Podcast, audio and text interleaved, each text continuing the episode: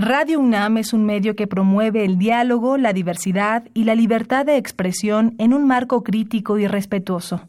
Los comentarios expresados a lo largo de su programación reflejan la opinión de quien los emite, mas no de la radiodifusora.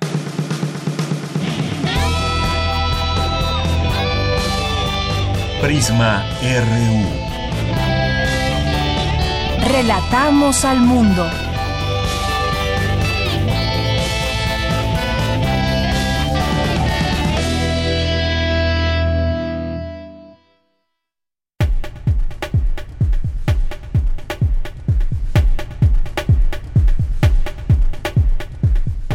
Es la una de la tarde con cinco minutos. Gracias por estar con nosotros. Gracias por estar aquí en este momento sintonizando ya Prisma RU.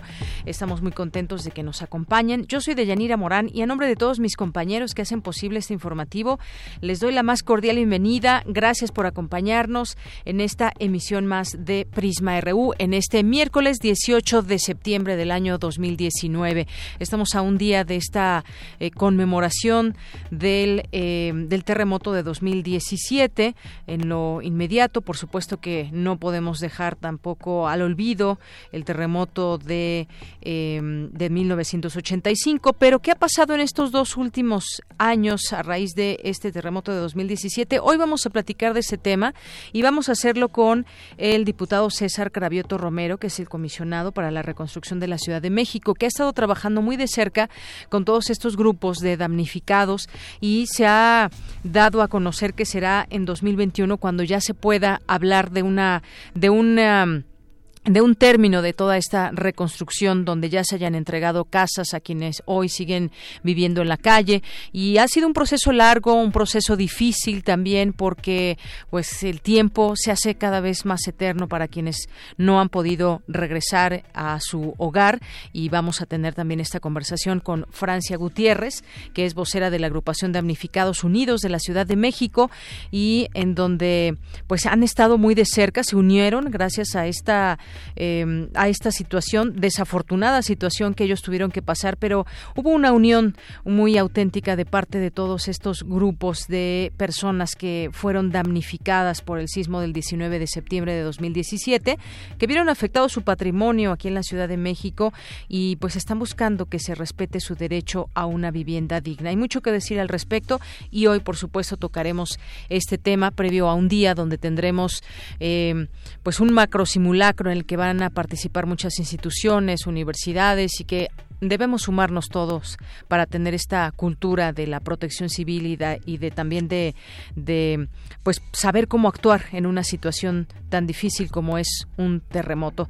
Vamos a hablar de esto, vamos a hablar también de las universidades que exigen evitar una asfixia presupuestal. son universidades estatales, algunas de ellas que se han visto en aprietos por este tema del presupuesto. Vamos a hablar también del tema, los vamos a invitar también a un curso Teoría del Signo en la Antigüedad Griega los vamos a invitar, les vamos a platicar de qué trata y si les interesa, pues tenemos una sorpresa para todos ustedes. Vamos a tener hoy también eh, miércoles de secciones, la sección sustenta con mi compañero Daniel Olivares, donde investigadores de la UNAM proponen una guía de buenas prácticas para un México sustentable. ¿De qué se trata esta guía? ¿Qué buenas prácticas podemos adquirir? ¿Podemos hacerlas cotidianas para que tengamos un mejor país en un sentido estricto de participar a favor de nuestro medio ambiente, de, que, de cuidar qué es lo que consumimos y cómo beneficiamos o no a través de nuestro consumo, a quiénes beneficiamos o a quién perjudicamos. Vamos a tener también hoy miércoles la, la sección Dulce Conciencia. Hoy nos va a platicar la segunda parte de la tenencia responsable de animales de compañía. Va a estar interesante porque nos va, eh, vamos a nos va a presentar aquí a la doctora Ilenia Márquez, que es investigadora de la Facultad de Veterinaria, además de nuestra información universitaria. No se lo pierdan y, por supuesto, les pedimos que se comuniquen con nosotros, si así lo desean, al 55 36 43 39. es nuestro teléfono en cabina y nuestras redes sociales, arroba Prisma RU. Así estamos en Twitter, así nos encuentran, y en Facebook como Prisma RU. Así que relatamos al mundo. Relatamos al mundo. Relatamos al mundo.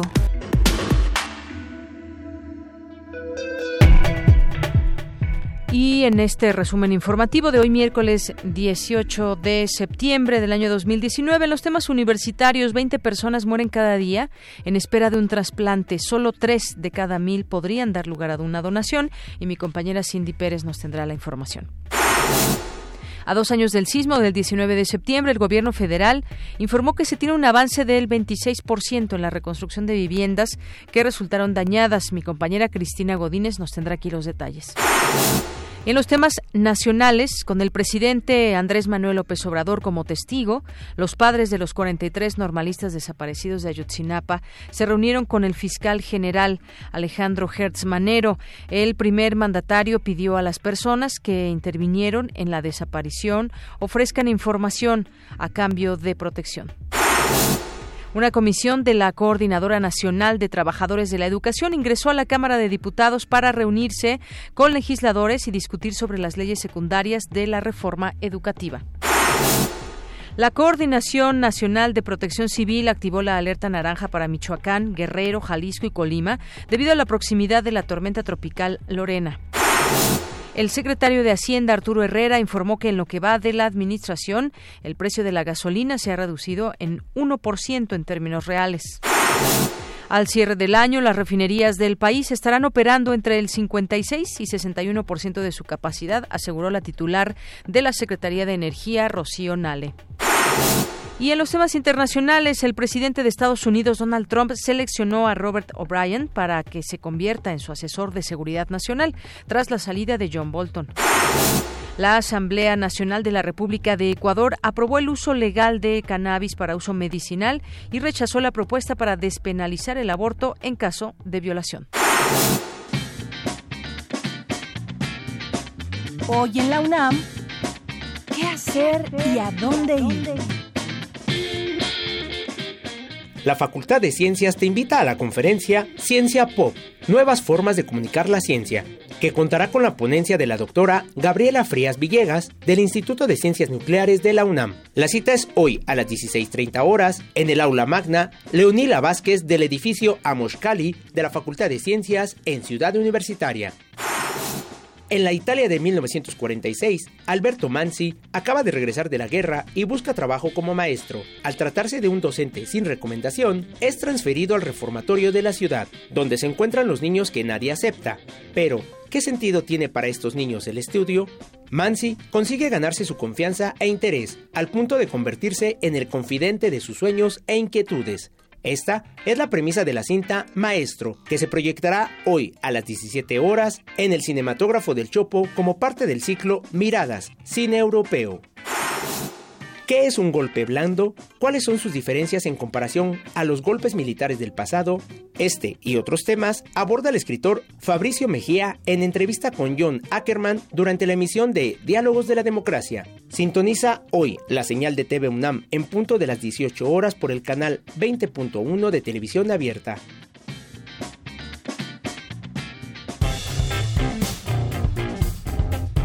Campus RU Una de la tarde con 12 minutos. Entramos a nuestro campus universitario de este día.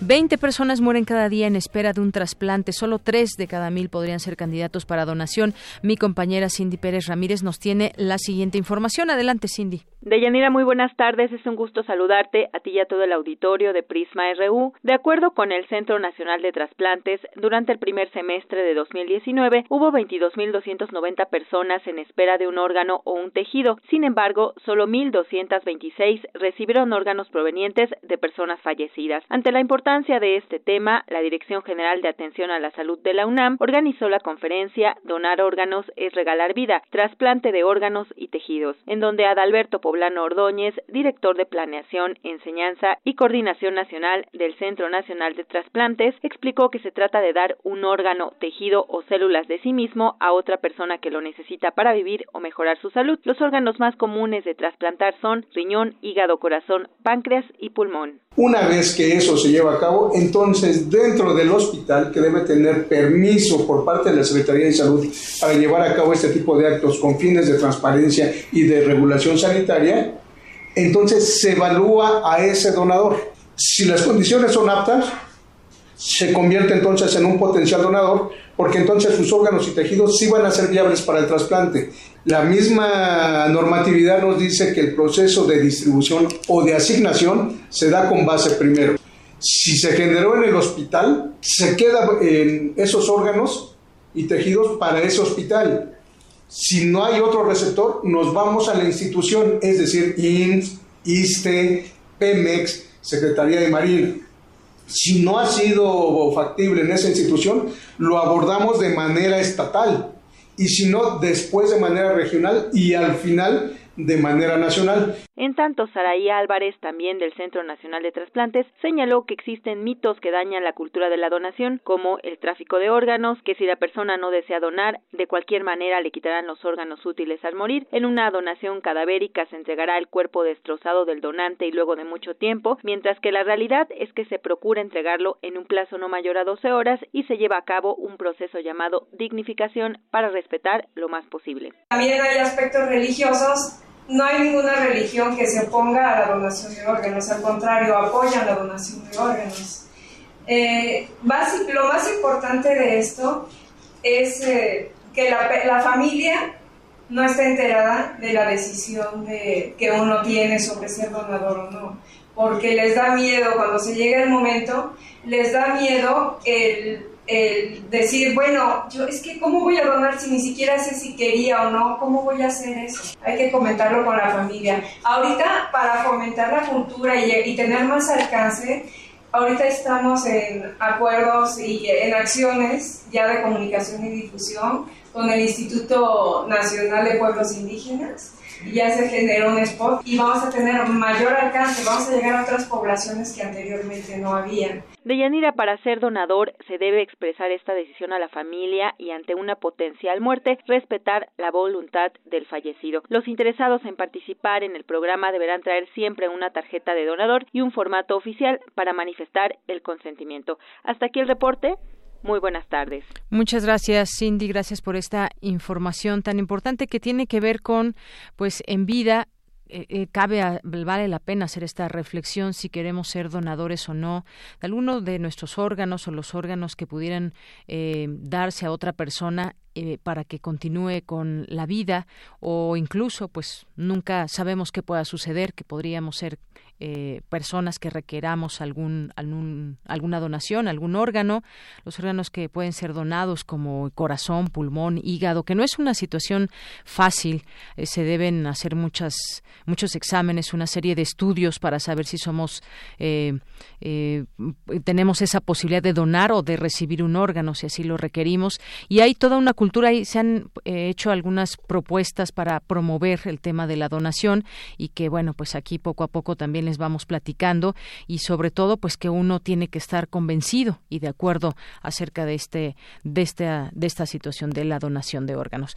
Vamos ahora con mi compañera Virginia Sánchez. Los padres y familiares de los 43 normalistas desaparecidos de Ayotzinapa se reunieron en Palacio Nacional con el fiscal general de la República Alejandro Hertz Manero pues a unos días ya de que se vuelva a recordar esta trágica historia y además de que Quedan muchas preguntas aún por responder. ¿Qué tal, Vicky? Muy buenas tardes. Hola, ¿qué tal, Deyanira? Auditorio de Prisma RU, muy buenas tardes. Así es, pues a casi cinco años de la desaparición forzada de los 43 estudiantes de la Escuela Normal Isidro Burgos en Ayotzinapa Guerrero, pues como tú bien lo has comentado esta mañana, los familiares de los jóvenes se reunieron en el Palacio Nacional con el fiscal general de la República, Alejandro Hertz Manero, y donde también estuvo presente el presidente Andrés Manuel López Obrador, quien fue invitado precisamente por los familiares, pero quien señaló que por respeto a la autonomía de la Fiscalía, pues solo daría introducción al tema, por lo que solo estuvo 20 minutos en el encuentro y se retiró.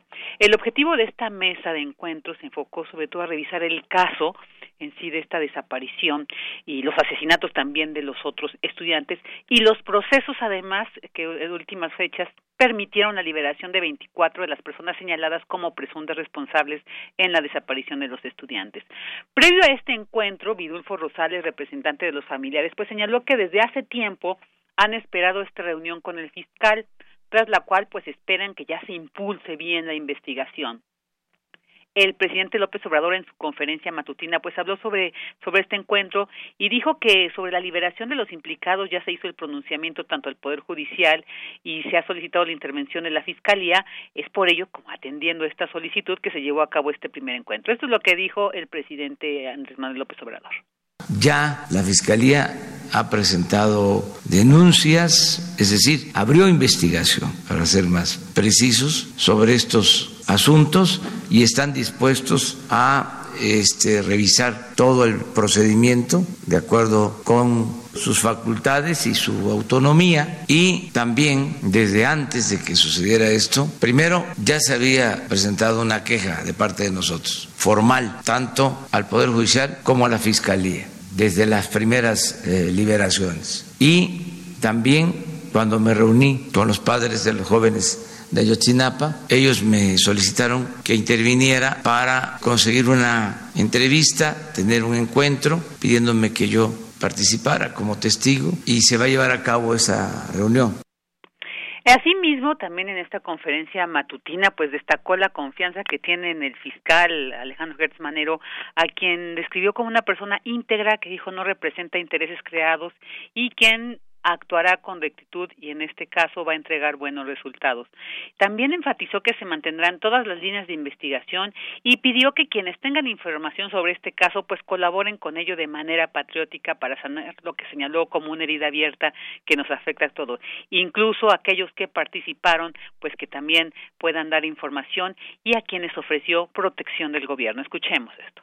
Y no solo estas dos líneas de investigación, todas tienen que tener una actitud de apertura, escuchar a todos, incluso hago un llamado a todos los que tengan información sobre este caso, que ayuden, porque esta es una herida abierta. Esto tiene que ver con la justicia, tiene que ver con el humanismo y tiene que ver también con el prestigio, la fama de México. Todos tenemos que ayudar, contribuir y si hay personas que intervinieron, que cuenten con la protección del gobierno, si desean ayudar informando sobre el paradero de los jóvenes, todo lo que se pueda hacer, independientemente de los procesos legales, es una aportación, es un servicio que se presta a la patria si se informa lo que se sabe.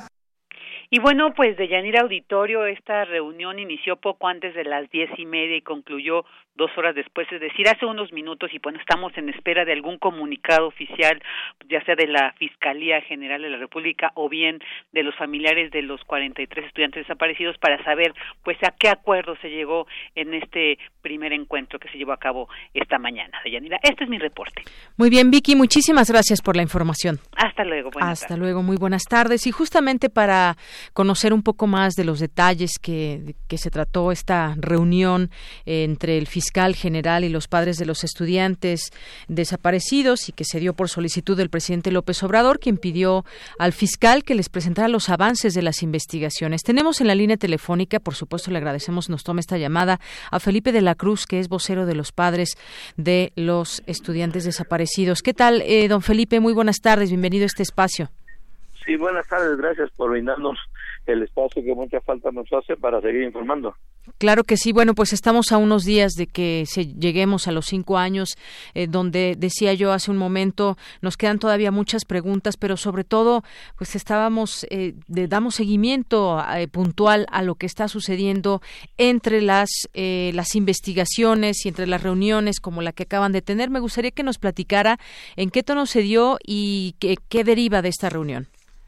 Pues mira, quiero decirte que para los padres de familia fue fructífera esta reunión por el hecho de que, bueno, hay la voluntad del presidente de llegar a la verdad. Tan es así que la vez pasada se comprometió con nosotros de hacer, de buscar una reunión con el fiscal general y hoy se llevó a cabo con la intención de que, bueno, saber eh, hasta dónde la fiscalía está dispuesta a caminar a la par con el poder ejecutivo, porque como él respeta la autonomía de la fiscalía, pues mm, como que no mete las manos con los presidentes anteriores. Y eso a nosotros nos da una buena señal. Ese es un buen punto, que tenga esa autonomía la Fiscalía y que tome en cuenta todos los elementos. Sabemos, y usted ha estado, por supuesto, al tanto de todo esto, la liberación de 24 implicados en el caso Ayotzinapa y lo que significa esta situación, lo que ha también declarado el propio Alejandro Encinas, el subsecretario de Gobernación, eh, que estas personas que fueron vinculadas en su momento a la desaparición de los estudiantes y que fueron liberadas y decía que pues es lamentable lo que está pasando en torno a los órganos de la justicia. Pues sí, porque son delincuentes calificados, que se tienen testimonios, que hay evidencia de, pues, que son delincuentes y si están detenidos los dejan libres porque el trabajo de la Procuraduría General de la República en su momento fue mal hecho y lo mencionaba hoy el fiscal es que todo fue mal hecho, por lógica todo tendría que salir mal. Entonces por eso están liberándolo, pero para nosotros pues es una espada de dos hilos. Si el defender que estén saliendo es estar defendiendo la verdad histórica y la verdad histórica pues nunca existió y como tal pues por eso hoy el poder judicial está dejando libre a los supuestos implicados. Así es. Bueno, pues estas investigaciones continuarán. Sin embargo, pues el tiempo ha seguido pasando. Ahora vemos que estando en otro gobierno, algunas cosas, algunas cosas han cambiado. Esta interacción directa que hay con eh, con ustedes para que también de desde el primer momento en que se sepa más sobre las investigaciones se les dan a conocer a ustedes eh, ahí pues tienen a su abogado también que ha estado representando a ustedes en este en este caso y ha estado en todas estas estas pláticas. Eh, en qué momento de la investigación se está se hablaba de volver a reabrir eh, situaciones que quizás ya habían quedado cerradas por el anterior gobierno. En qué momento digamos va esta investigación Felipe bueno, mira, hoy en la reunión con el fiscal general y el encargado del caso Ayotzinapa, pues queda claro que la investigación ya lleva ciertos avances, pero que el compromiso es de que en diciembre o antes de llegar a diciembre tengamos una reunión de balance con el fiscal general para ver hasta dónde se ha avanzado y ya poder dar una información más clara y bueno, para nosotros con mayor seguridad de decirle a ustedes avanzamos o no avanzamos. Así es. También hubo eh, señalamientos en torno a las figuras de Cerón de Lucio y de Murillo Caram, quien estuvo al frente de esta investigación, que, se, que podrían ser investigados y, sin embargo, pues en respuesta, él dijo que está bien que los investiguen o que lo investiguen personalmente a él, que no tiene nada que ocultar en todo esto. ¿Qué opinión le merece, Felipe? Bueno, mira, para nosotros queda claro que se van a defender mostrando una apariencia que no es la realidad porque sabe él que la verdad histórica nunca existió, nos condenó a nosotros vivir todo ese tiempo en un tormento que no termina, de saber cómo están los jóvenes, dónde están, y ese es un delito principalmente a personas como él como funcionario de la República. Así es. Bueno, pues eh, como usted bien dice, la investigación eh, continúa, eh, continúan todas estas líneas que en algún momento también se habían dado por, por terminadas o por cerradas. Las personas que aún permanecen también en la cárcel ligadas a este caso, que tienen un papel importante también en todo esto, cómo hacerse de la información para que finalmente se llegue a la verdad histórica de todo esto, a saber la realidad de lo sucedido con los estudiantes. Por lo pronto, pues Felipe de la Cruz, le agradezco mucho estos minutos. Eh, nos dice en resumen, entonces, les deja un buen sabor de boca esta reunión. Sí, definitivamente para nosotros es algo alentador el ver la voluntad y la disposición que muestra el fiscal general, el apoyo irrestricto al fiscal encargado del caso. Él dice que es una fiscalía independiente, autónoma, pero que cuenta con el apoyo de la Fiscalía General. Y por último, eh, Felipe de la Cruz, ¿qué van a hacer el próximo 26, 27 de septiembre? Desde que sucedió esta situación, esta desaparición, han llevado a cabo manifestaciones, distintas actividades, incluso informativas, y bueno, sobre todo manifestarse en torno a esto. ¿Cuál, cuál será la agenda para, para estos dos días? Pues de hecho, mira, eh, ya tenemos nosotros varias actividades realizándose en estos días, reuniones bilaterales con organizaciones, eh, para que el día 26, de manera multitudinaria, se pudiera, marcháramos del Ángel de la Independencia al Zócalo para recordarle al mundo que en México nos siguen faltando 43 miles más y de esa manera pues trasladarnos igual al otro día para poner las ofrendas a los caídos allá. Muy bien. Pues muchas gracias, Felipe de la Cruz, por estos minutos. Gracias a ustedes. Hasta luego, muy buenas tardes. Fue Felipe de la Cruz, vocero de los padres, el padre de uno de los estudiantes desaparecidos y vocero de los padres de estos estudiantes de Ayotzinapa, que a cinco años, ¿qué preguntas nos quedan? ¿Qué reflexiones nos quedan en todo esto? Investigación que se debió haber hecho de manera inmediata en su momento y que, pues, teniendo al servicio de un gobierno todas las instancias de justicia y el poder de definir cuál puede ser, eh, cuáles pueden ser las líneas de investigación, algunas que se omitieron, como ya sabemos, y que han sido publicadas incluso eh, en textos más eh, amplios o incluso en libros, de saber por qué no se incluyó la investigación a las Fuerzas Armadas, algunos militares que tuvieron algún tipo de participación en ese momento, aún sea de vigilancia, de monitoreo. Hay muchas cosas que aún quedan sin respuesta. Se continuarán estas investigaciones, pero ya van cinco años en que no se puede dar una conclusión fehaciente en todo esto. Continuamos. Queremos escuchar tu voz. Nuestro teléfono en cabina es 55 36 43 39. Porque tu opinión es importante, síguenos en nuestras redes sociales, en Facebook como Prisma RU y en Twitter como arroba PrismaRU. Continuamos una de la tarde con 30 minutos. Les decíamos de un curso que al que los queremos invitar, un curso desde la Universidad Nacional Autónoma de México de la Coordinación de Humanidades, Dirección General de Divulgación de Humanidades en la Casa de las Humanidades. Este curso se llama Teoría del signo en la Antigüedad griega, Semiótica, Retórica, Textos griegos de la Antigüedad clásica, que impartirá David García Pérez, que es investigador del Centro de Estudios Clásicos del Instituto de Investigaciones Filológicas de la UNAM eh, este curso que empieza el día de hoy, empezó ya porque empezó a las 10 de la mañana, pero todavía hay lugar y todavía se pueden poner al tanto y al corriente en este curso. Eh, ellos nos hacen también esta invitación para hacérselas llegar a todos ustedes, nuestros radioescuchas. Y además, quien se interese en particular por, esta, una, eh, por este curso, les vamos a regalar una beca, una beca para este curso Teoría del Signo de la Antigüedad Griega, que se imparte antes de que nos llamen al 55 36 43 69. Antes de que nos llamen, empezó hoy de 10 a 2 de la tarde es decir, todavía está esta primera clase por terminar. Son ocho sesiones, en total son 32 horas. Eh, se impartirá el 18 y 25 de septiembre y 2, 9, 16, 23 y 30 de octubre, así como el 6 de noviembre. Así que si es de su interés y tienen oportunidad de asistir los miércoles en estas fechas que les doy, pues llámenos al 55 36 43 39 para ganarse esta beca. Este curso que está dirigido al público en general que esté interesado en los temas de semiótica, retórica, textos griegos de la antigüedad clásica. El temario, para que se den una idea, pues va a haber una introducción a todo esto, el signo en el mito y la el lenguaje de la medicina, el signo en la filosofía, el signo en la retórica y en la poética, la, la construcción teatral también.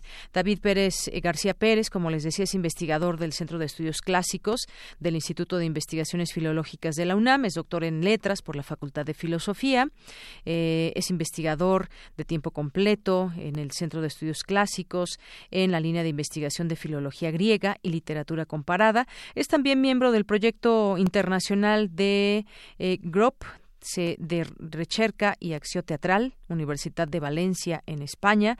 A partir de 2016 es miembro del proyecto Excelencia Universidad de Valencia y ha sido profesor invitado en universidades nacionales y extranjeras, es decir, tiene un gran currículum y tenemos seguramente podremos aprender mucho de David García Pérez con este curso de teoría del signo en la antigüedad griega. Ahí hacemos la invitación para quien quiera inscribirse, todavía, todavía hay oportunidad. Hay una cuota de recuperación para el público general de 1.700 pesos y para la comunidad UNAM de 1.500. Eh, también esto se impartirá en la Casa de las Humanidades, ahí en Presidente Carranza, número 162, casi esquina con tres cruces, ahí en Coyoacán.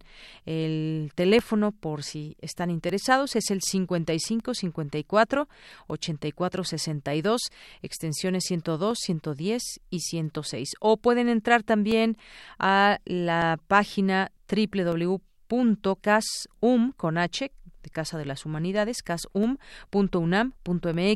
o escribir un correo a difum.unam.mx MX. Bueno, esta es también una manera en que pueden comunicarse eh, si quieren más datos o algo más específico sobre este curso que en este momento les invitamos. Recuerden nuestro teléfono 5536 4339. Tu opinión es muy importante. Escríbenos al correo electrónico prisma.radiounam@gmail.com. Prisma RU. Relatamos al mundo. Una de la tarde con 34 minutos. Gracias por continuar con nosotros en este momento aquí en Prisma RU.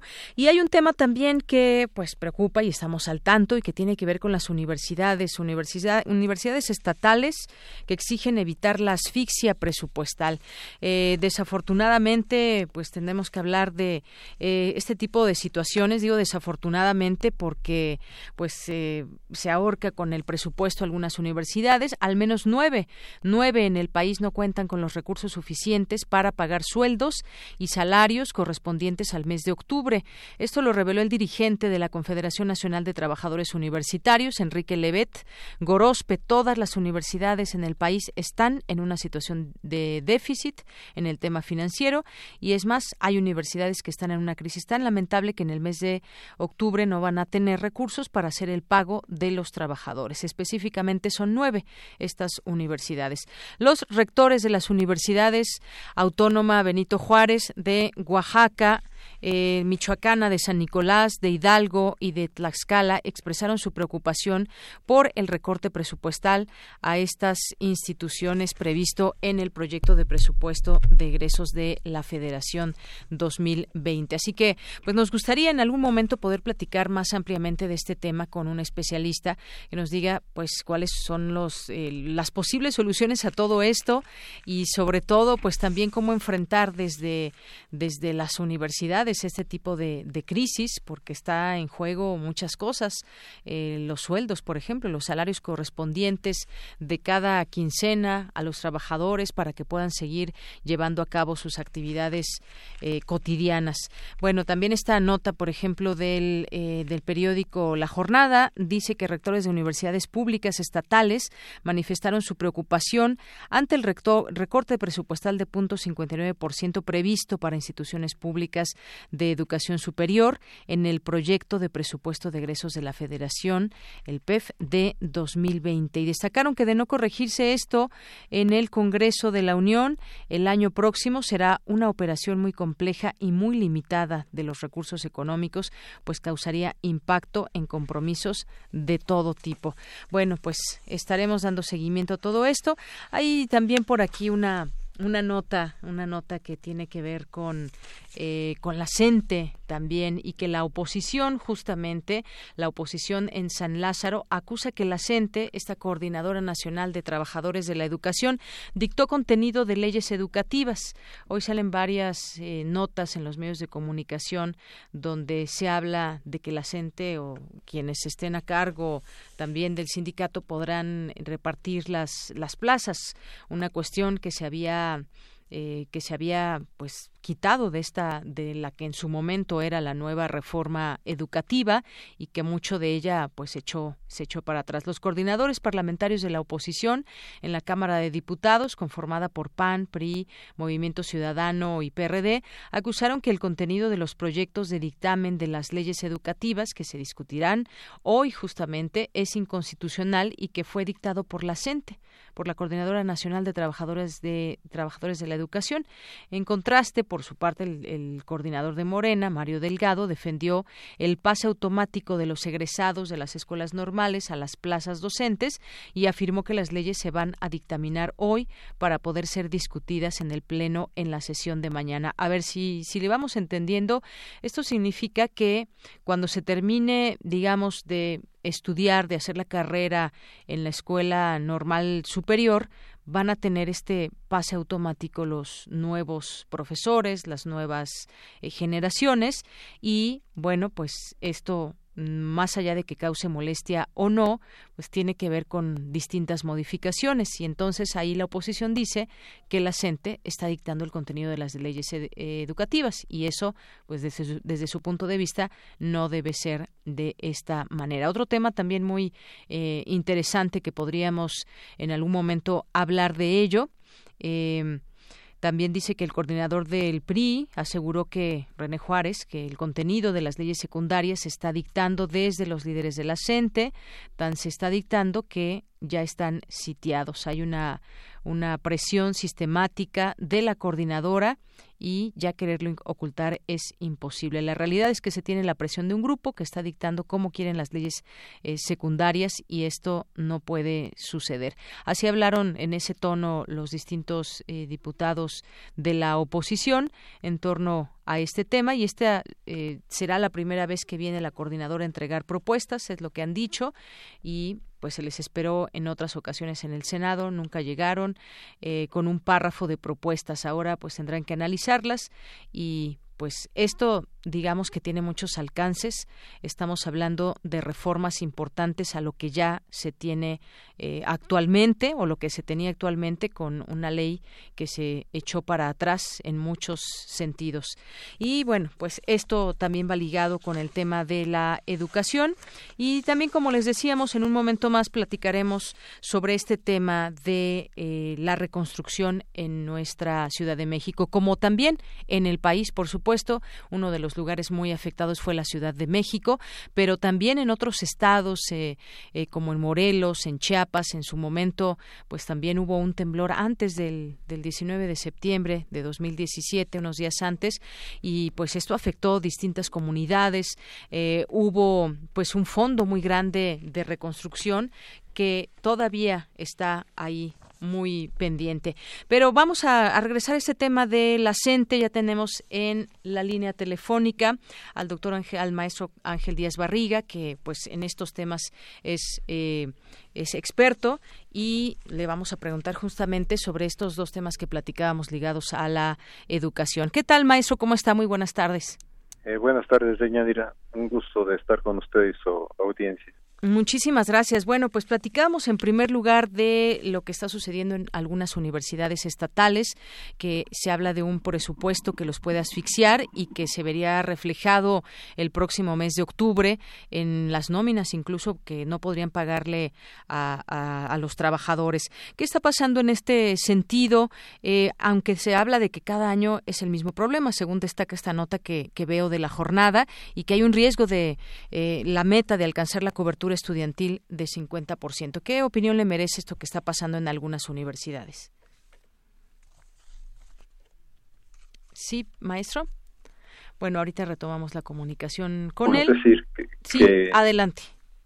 Que se mezclan dos elementos. En un primer elemento es no toda la plantilla académica está reconocida por Hacienda. Y un segundo elemento son los programas de estímulos. O sea, en ocasiones los programas de estímulos no forman parte del presupuesto asignado anualmente. Entonces, varias universidades, y sobre todo en los últimos sexenios, lo que hacían es usar su gasto de, de estímulos y su gasto físico ordinario, eh, usarlo durante el año y en estas fechas pedir un apoyo presupuestal. este, lo que ha pasado en los, estos dos últimos años es que se ha dejado que esto llegue hasta un punto crítico. El punto crítico es cuando los rectores dicen una bolsa de dinero y yo ya no tengo para pagar el mes de septiembre o el mes de octubre es el caso que estamos viviendo. Así es, este es el caso que estamos viviendo. Esto por una parte. Eh, yo quisiera ahora que, platiquemos sobre un, un, tema que se ha platicado ahí entre los legisladores y que han señalado que la gente está dictando prácticamente las reformas o los cambios que se están haciendo en esta materia. Leemos en distintas informaciones que los sindicatos ahora intervendrán en la entrega de plazas a docentes. Eh, señala un dictamen del presidente Andrés Manuel López Obrador. ¿Qué está sucediendo? ¿Qué sería lo mejor que, debiera pasar en este sentido, maestro? Mire, yo pienso que no fue adecuado desconocer una práctica. Eh, digo, más allá que la práctica se haya pervertido, había que haber corregido la perversión, pero no desconocer la práctica. O sea, la práctica, digamos, histórica en la en egreso de las escuelas normales era la asignación de plazas. Paulatinamente, tanto el sindicato como la autoridad, porque aquí yo creo que los dos fueron corresponsables, eh, dieron pauta a lo que se denominó herencia y venta de plazas. Eso es lo que habría que haber controlado. Pero en una perspectiva que podríamos denominar de deshacerse de las normales, porque en el fondo esto es lo que hicieron los gobiernos prácticamente desde el movimiento del 68. O sea, a partir del movimiento del 68 hay una política soterrada, callada, de ir desprestigiando a las escuelas normales, de no reemplazarle sus tiempos completos, este, de irlas disminuyendo, hasta que la reforma de 2013 plantea un absurdo que es cualquier egresado de educación superior que pase un examen puede obtener una plaza. Entonces, solo así se puede entender la reacción que en este momento está teniendo la coordinadora y el CENTE para no dejarse. Que es decir, este, no solamente queremos recuperar el derecho de los egresados de la escuela normal a que se les asigne una plaza, que por otra parte en eso tienen toda la razón. O sea, se les formó para ser profesores, no para ser eh, abarroteros, ni para ser cajeros de banco, ni otra cosa. Este, y lo otro que puede parecer un exceso en este momento, pero que había que encontrar cómo regularlo en las leyes secundarias, es este la intervención del sindicato que tendría que ser más una intervención de testimonio de que se está cumpliendo la ley y no tanto de a quién se le asigna la plaza. O sea, en la asignación de plazas tendría que existir un criterio de mérito académico. Entonces, las calificaciones que obtuvieran los egresados tendrían que ser un indicador para la plaza que se les pueda otorgar. Así es, es decir, eh, mi pregunta sería esta, ¿hay capacidad para todo eso? Es decir, que todos los que salgan como egresados puedan tener un espacio, puedan tener un lugar y, precisamente, como usted dice, es positivo que se dediquen para lo que estudiaron, para lo que fueron formados. ¿Hay, hay esta capacidad? Eh, ¿Hay lugar yo no manejo la estadística en este momento. Entiendo que en esta etapa sí la hay. Debemos reconocer que las escuelas normales enfrentaron una reducción de su matrícula este, enorme. Tampoco tengo la cifra, pero podríamos probablemente estar hablando de los últimos años del gobierno de Peña Nieto, aproximadamente un 30% de reducción de la matrícula. Y por otra parte, la misma política de 2013 orilló a que muchos docentes el número sí lo dio alguna vez el secretario de Educación, este, anunciaran su jubilación temprana con tal de no someterse a los procesos que estableció la legislación 2013. Entonces yo pienso que en este momento sí hay esa capacidad. Muy bien. Después habrá que regular también el sistema de ingreso a las escuelas normales. Y bueno, en este sentido también eh, se abre esta posibilidad, las, las representaciones sindicales estarán incluidas para decidir, por ejemplo, los ascensos, incluso los, los cambios de centros de trabajo de los empleados de la educación. Eh, todo esto, digamos, ese poder que se le da, podríamos verlo de manera eh, positiva, digo, más allá de todo, más allá de que podamos estar eh, a favor o en contra de que un sindicato pueda llevar este tipo de, de, labores, ¿esto podría resultar eh, positivo, maestro, desde su punto de vista? Eh, yo pienso que ahí también tendríamos que poner un candado. Esto es, estoy pensando ahorita en el caso de la Autónoma Metropolitana. Este, el sindicato ejerce una función de supervisión pero no es el que dictamina. No sé si me explico. O sea, tendríamos que encontrar y establecer un órgano académico que haga el dictamen. Sí. Y nada más el sindicato, la función sería supervisar que efectivamente se siguieron y se cumplieron con los reglamentos y con las condiciones que se exigen en esta promoción supervisar. Pienso que es viable, que es factible. El tema es si hay capacidad de negociar de esta manera con la coordinadora y con el centro. Muy bien. Bueno, pues yo veo un Congreso muy complicado para eso, porque el Congreso se ha radicalizado en un grupo que dice sí y un grupo, en general los conservadores, que dicen no.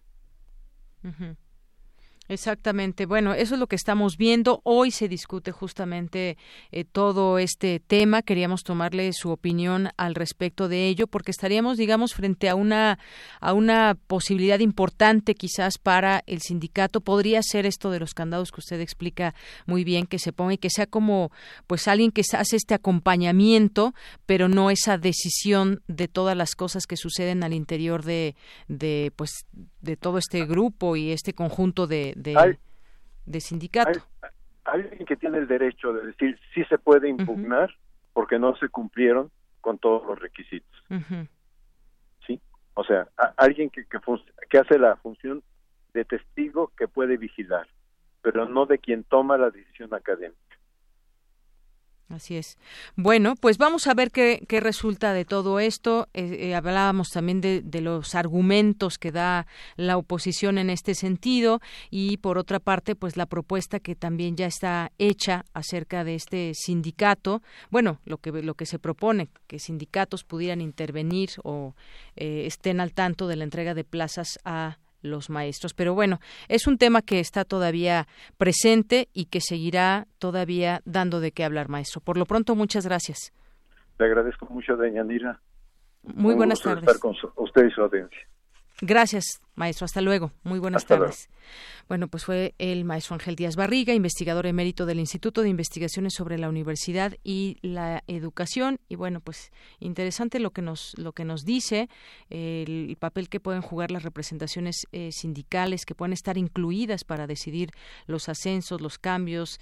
Eh, significa que la legislación estaría incluyendo en las decisiones de materia laboral al CENTE, al Sindicato Nacional de Trabajadores de la Educación. Continuamos.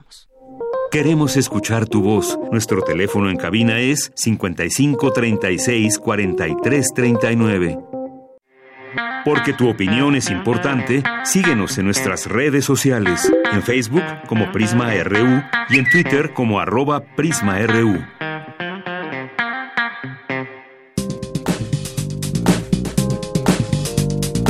Cultura RU. Deyanira, es un gusto saludarte y por supuesto saludar a todos los que nos acompañan a través de esta frecuencia universitaria en este miércoles, miércoles 18 de septiembre. Y bueno, esta tarde abrimos espacio a las artes escénicas. Les cuento que en el foro polivalente Antonieta Rivas Mercado se presenta la obra El cuerpo de Mercucio, una historia que, digamos, hace un paréntesis imaginado en la obra de William Shakespeare. Y bueno, para darnos más detalles de esta obra, en la línea nos acompaña el actor Antonio Alcántara. El forma parte del elenco de El Cuerpo de Mercurio. Antonio Alcántara, bienvenido a este espacio. Oye, a ver, cuéntanos cómo, cuándo surge este proyecto escénico.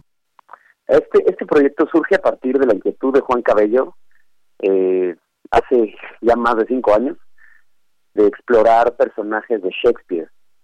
él como que se clavó con eh, Mercucio, que es el mejor amigo de Romeo en Romeo y Julieta, y su intención de alguna manera fue como darle más vida a este personaje que muere muy abruptamente en la obra de Shakespeare de Romeo y Julieta. Eh, a partir de eso y de esas inquietudes, pues hizo un texto y a partir de ese texto fue convocando a varias personas para hacer el primer montaje que hicimos hace, te digo, hace como cinco años. Em, y fue esa primera versión la que le dio vida al cuerpo de Mercurio, que utiliza, es un montaje que, que usa varios personajes de Shakespeare para abrir un paréntesis dentro de la historia de Romeo y Julieta para saber qué hubiera pasado si Romeo no quisiera soltar a su mejor amigo, no quisiera dejarlo ir y se diera el chance de ir a un cementerio y tratar de darle vida de alguna manera. Oh, es como una segunda oportunidad. Además, Mercurio es todo un personaje, es diferente y, me parece maravilloso que lo retomen eh, a través de esta puesta en escena. Oye, Antonio, platícanos más de las formas de los personajes. ¿Qué veremos? ¿Qué conoceremos? ¿A qué tipo de Mercurio conoceremos? ¿Qué tipo de Romeo? Y también platícanos de los otros personajes que forman parte de la obra. ¿Qué fibras nos van a mover? Sí, pues mira, están los personajes de Romeo y Mercurio, que de alguna manera los los vimos en Romeo y Julieta, pero eh, Romeo, tal vez en el inconsciente colectivo lo tenemos como el apasionado, el, lo relacionamos mucho con el amor eh, romántico, por así decirlo, y aquí lo vamos a ver en, en una parte, en una faceta distinta, es, es el mismo apasionado, pero está luchando por revivir a su amigo. Entonces también es otro tipo de amor, es un amor hacia la amistad, un amor hacia, es un amor fraternal, digámoslo así, pero también está cargado de pasión y cargado de visceralidad, por así decirlo. Eh, por otro lado, es un personaje eh, soñador, es, es, un artista, es alguien eh, sensible y a la vez hedonista y, que puede contagiar a los demás de las bellezas sutiles del mundo. Alrededor empieza a crear un mundo, aparece por ahí Benvolio, que es el primo de Romeo, eh, que inicia de alguna manera como todo el viaje, le dicen, no hagas esto, y ya saben que esos personajes apasionados van y lo hacen. Eh, en el camino se encuentra con una bruja que de alguna manera se divide en tres, son tres brujas las que se le aparecen, y son un eco de otras obras de Shakespeare, pero aquí aparecen como brujas que aleccionan de alguna manera a Romeo le dicen las reglas del juego para, para poder pensar en la posibilidad de regresar a su amigo, necesitan su cuerpo. Tiene que traer el cuerpo de Mercurio a las brujas y entonces eh, algo se puede hacer. Trae un enterrador y a su perro. El enterrador tiene una escena eh, que también le abre el viaje a Romeo para finalmente eh, encontrar el cuerpo de Mercurio. Es, muy conmovedor el personaje del enterrado. Wow, efectivamente, si, si ya suena conmovedor con esto que nos estás platicando, no quiero imaginar en pleno teatro ese espacio orgánico, eh, todo ese vaivén de emociones que nos harán sentir a través de su actuación. Me parece bastante interesante. Se están presentando en el foro polivalente Antonieta Rivas Mercado en un horario diferente. Comúnmente el teatro lo disfrutamos por la noche y bueno, ustedes están temprano, están por la tarde. Cuéntanos más del lugar, ¿dónde se encuentra este foro? Así es. Eh, estamos en el foro Antonieta Rivas Mercado en la Biblioteca de México, está fuera de Banderas, los viernes a las 4, sábados y domingos a la 1. Es un horario eh, que se puede aprovechar de muchas maneras, así que además es entrada libre, pueden ir y, seguir aprovechando su día después. Y sí, la verdad es un espacio muy bonito, como que creo que no siempre eh, se sabe que ahí hay teatro de alguna forma pero es un lugar, es un espacio muy bonito. Además, la escenografía de Mauricio Asensio está construida para caber ahí, la iluminación también, y es algo que se luce mucho, además de todo, todo lo, todo lo demás, el vestuario, eh, es una obra que ya está como exprofeso para, para ahí. Pues creo que la vas a disfrutar mucho.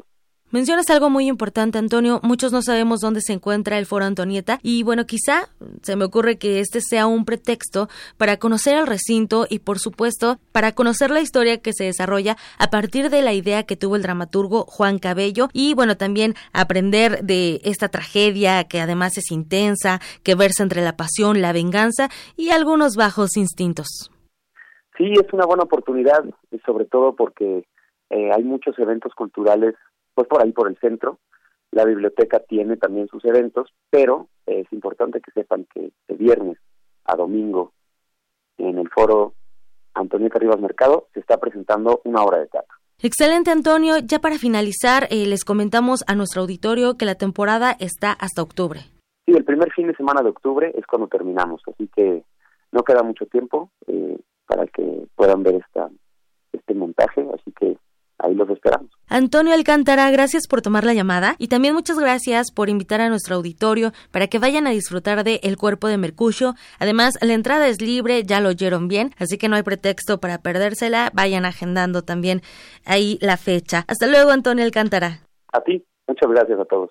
Amigos, les dejamos esta opción teatral. Por hoy me despido y les deseo que tengan una excelente tarde. Hasta mañana. Y bueno, de Yanira, aún tenemos eh, otra hora de información.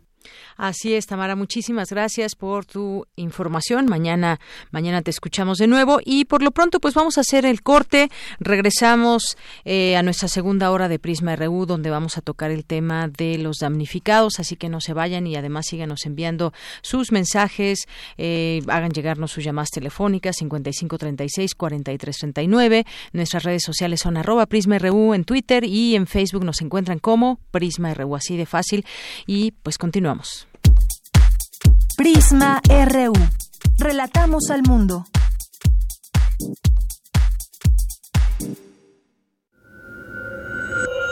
Escuchas 96.1 de FM. XEUN. Radio UNAM. Transmitiendo desde Adolfo Prieto 133, Colonia del Valle, en la Ciudad de México. Radio UNAM. Experiencia sonora.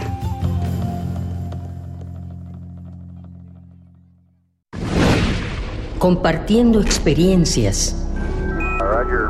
El 20 de julio de 1969, después de un viaje de cuatro días, el Apolo 11 conseguía lo que hasta el momento era tan solo un sueño para la humanidad, llegar a la Luna.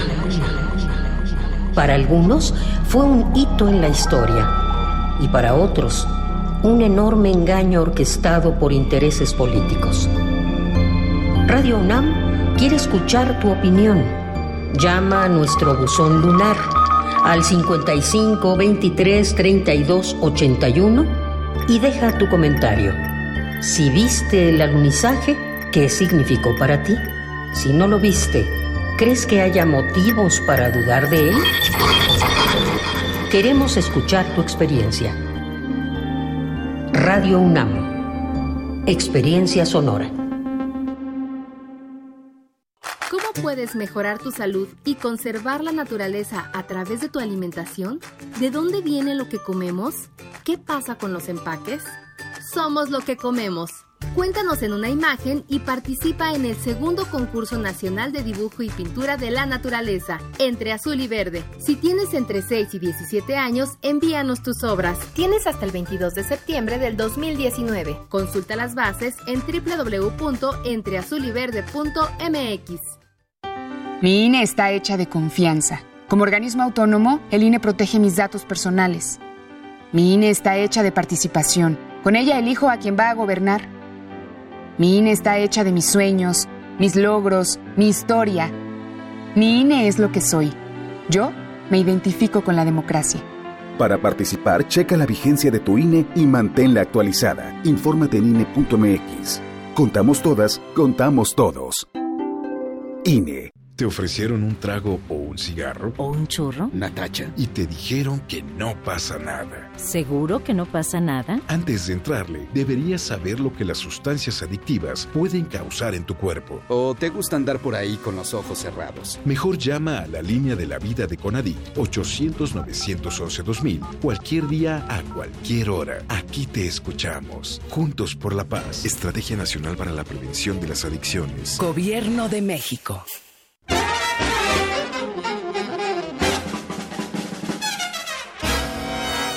Música de fuego y fragua, de cacerías, funerales, bailes y salas de concierto.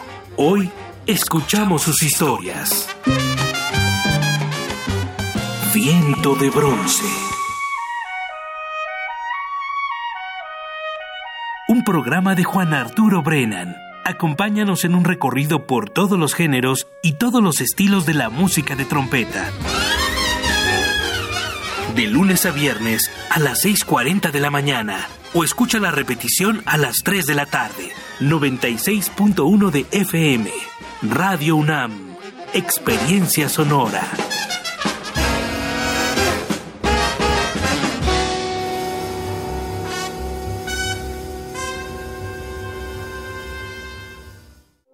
Queremos escuchar tu voz. Nuestro teléfono en cabina es 55 36 43 39.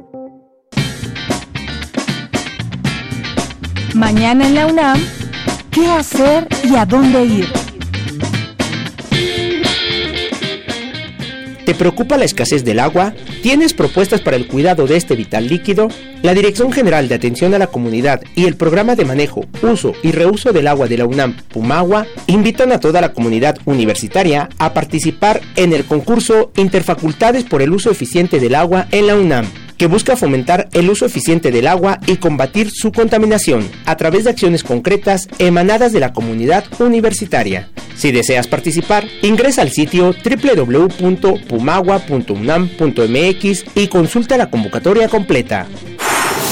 Te recomendamos la función de la cinta Angélica, de la directora Marisol Gómez, quien aborda la historia de una mujer que ha pasado toda su vida escapando de su identidad racial mixta, pero una crisis familiar la obliga a mirar hacia adentro y repensar su vida.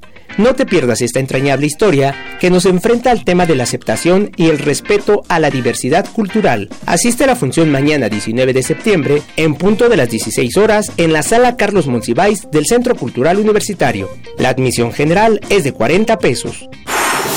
Mañana 19 de septiembre, en punto de las 10 horas, se llevará a cabo un macro simulacro en escuelas, facultades, institutos, centros culturales y demás dependencias de la UNAM. Sigue las indicaciones de las brigadas de protección civil. Participa. La prevención es la llave de tu seguridad. Para Prisma RU, Daniel Olivares. Son las 2 de la tarde con cinco, con seis minutos ya y estamos de regreso para iniciar esta segunda hora de Prisma RU aquí en el 96.1 de FM y transmitimos también para todo el mundo en www.radio.unam.mx. Bien, pues eh, vamos a continuar con nuestras redes sociales, algunos de ustedes que nos han escrito, que han estado ahí atentos. Por cierto, ya se ganaron la, la beca alguien nos llamó, ya se ganaron la beca, qué bueno, ahorita decimos quién y nosotros pues lo, vamos a poner en contacto para que pueda hacerla válida y qué bueno que se interesen en estos en estos temas porque además son impartidos por expertos, imagínense conocedores de estos temas, como el que le presentamos hace un momento y que leíamos también todo eh, la ficha curricular de quien imparte este curso que estaba justamente buscando, la teoría del signo en la antigüedad griega, que imparte David García Pérez. Si no alcanzaron, eh, querían y estaban interesados en la, en la beca, de todos modos pueden inscribirse ustedes. Bueno, quien se la ganó es María Eugenia Ontiveros, a quien le mandamos muchos saludos y felicidades, María Eugenia, que disfrutes este, este curso. Y bueno, pues gracias aquí a quienes están presentes en nuestras redes sociales, a David García, Paloma G. Guzmán, David García dice, interesante la entrevista inquietante la puesta en escena de además entrada libre, imposible dejar de verla. La cultura debe ayudarnos para comprender lo complejo de los sucesos sociales y políticos. Gracias y saludos. Y bueno, pues aquí hace alusión a la sección de cultura hace unos momentos, hace unos minutos. Gracias, David García. Mayra Elizondo nos dice, ahora que tengo un momento después de comer, mando un saludo a todos los radioescuchas de Prisma RU. Un abrazo que me manda. Muchas gracias. Otro para ti, Mayra. Además, desde Ciudad Universitaria, les recuerdo que mañana, 19 de septiembre, habrá un simulacro de sismo y que es muy importante participar. Cultura sísmica, ese es el hashtag que nos pone también aquí. Todos debemos participar y debemos identificar muchas cosas, desde dónde nos puede tomar por sorpresa el temblor o en algún lugar cotidiano que estemos y que pasemos una buena parte del tiempo, cómo salir, cómo ubicar nuestros lugares. Es importante, no lo tomemos a la ligera, de verdad. Bien, eh, muchas gracias también Marestac que nos escribe por aquí. Javier Peña, Fer López, Román Hernández García, a nuestros amigos del IFC UNAM, el Instituto de Fisiología Celular, Investigación y Estudios de Posgrado en Ciencia Básica y Neurociencias, aquí que eh, pues están invitando a un seminario. Pueden seguirlo a través de su Twitter y aquí pueden encontrar todas sus publicaciones. También el Sarco nos dice, esperen la segunda hora, hay una perturbancia en el metro de la Ciudad de México y no voy a llegar temprano para el tuning. Bueno, pues ya espero que ya estés por ahí y te mandamos un, un saludo. Maritza Fuentes también, muchas, muchas gracias por estar presente. Muchos saludos, don Diego de la Vega, eh, también muchas gracias. Eh, el Beto también que aquí nos hace una sugerencia. Muchas gracias. Eh, el MIDE, nuestros amigos de este museo, también Alfonso de Alba Arcos, eh, al Centro Cultural FE Zacatlán, por supuesto, también muchos saludos. Juanjo M, a Silvia Vargas. Muchas gracias a ustedes. Los estamos leyendo constantemente para pues ver qué nos platican, qué nos dicen, qué nos comentan. Vamos a continuar con la información. Vamos ahora con mi compañero Daniel Olivares, que nos presenta en su sección Sustenta.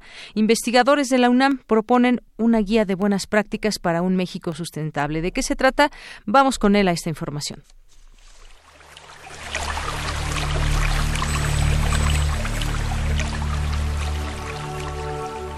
Sustenta. Sustenta. Innovación universitaria en pro del medio ambiente.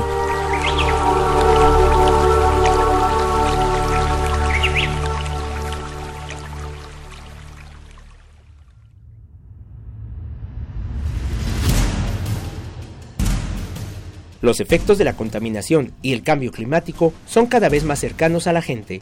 El Instituto Nacional de Ecología y Cambio Climático del Gobierno Federal considera que ya se observan y se seguirán experimentando en las próximas décadas impactos como aumento en la temperatura de los océanos, la superficie terrestre y el nivel del mar, incremento en el número e intensidad de huracanes, disminución en la disponibilidad de agua para consumo humano, agrícola e hidroeléctrico, inundaciones recurrentes, pérdida de biodiversidad y cambio en la composición de los ecosistemas e incremento en la intensidad y número de incendios forestales. La lista parece interminable. Pero, ¿qué hacemos ciudadanas y ciudadanos de a pie para contribuir a resolver esta aguda crisis ambiental que enfrenta el mundo y nuestro país? Esta es la pregunta que se hizo un grupo de investigadores de la UNAM y otras entidades universitarias en el marco del Seminario Universitario de Sociedad, Medio Ambiente e Instituciones, del cual se desprendió la Agenda Ambiental 2018, Diagnósticos y Propuestas. La licenciada Cecilia Navarro nos habla al respecto. La agenda ambiental fue, digamos, un diagnóstico de los problemas ambientales del país presentado por un amplio grupo de académicos a los candidatos a diversos puestos de elección popular que contendían el año pasado. Sin embargo, en el marco de ese trabajo, eh, en el seminario nos preguntamos, bueno, ¿y qué puede hacer la ciudadanía desde sus espacios de acción? Y entonces, bueno, la respuesta a esa pregunta es la guía.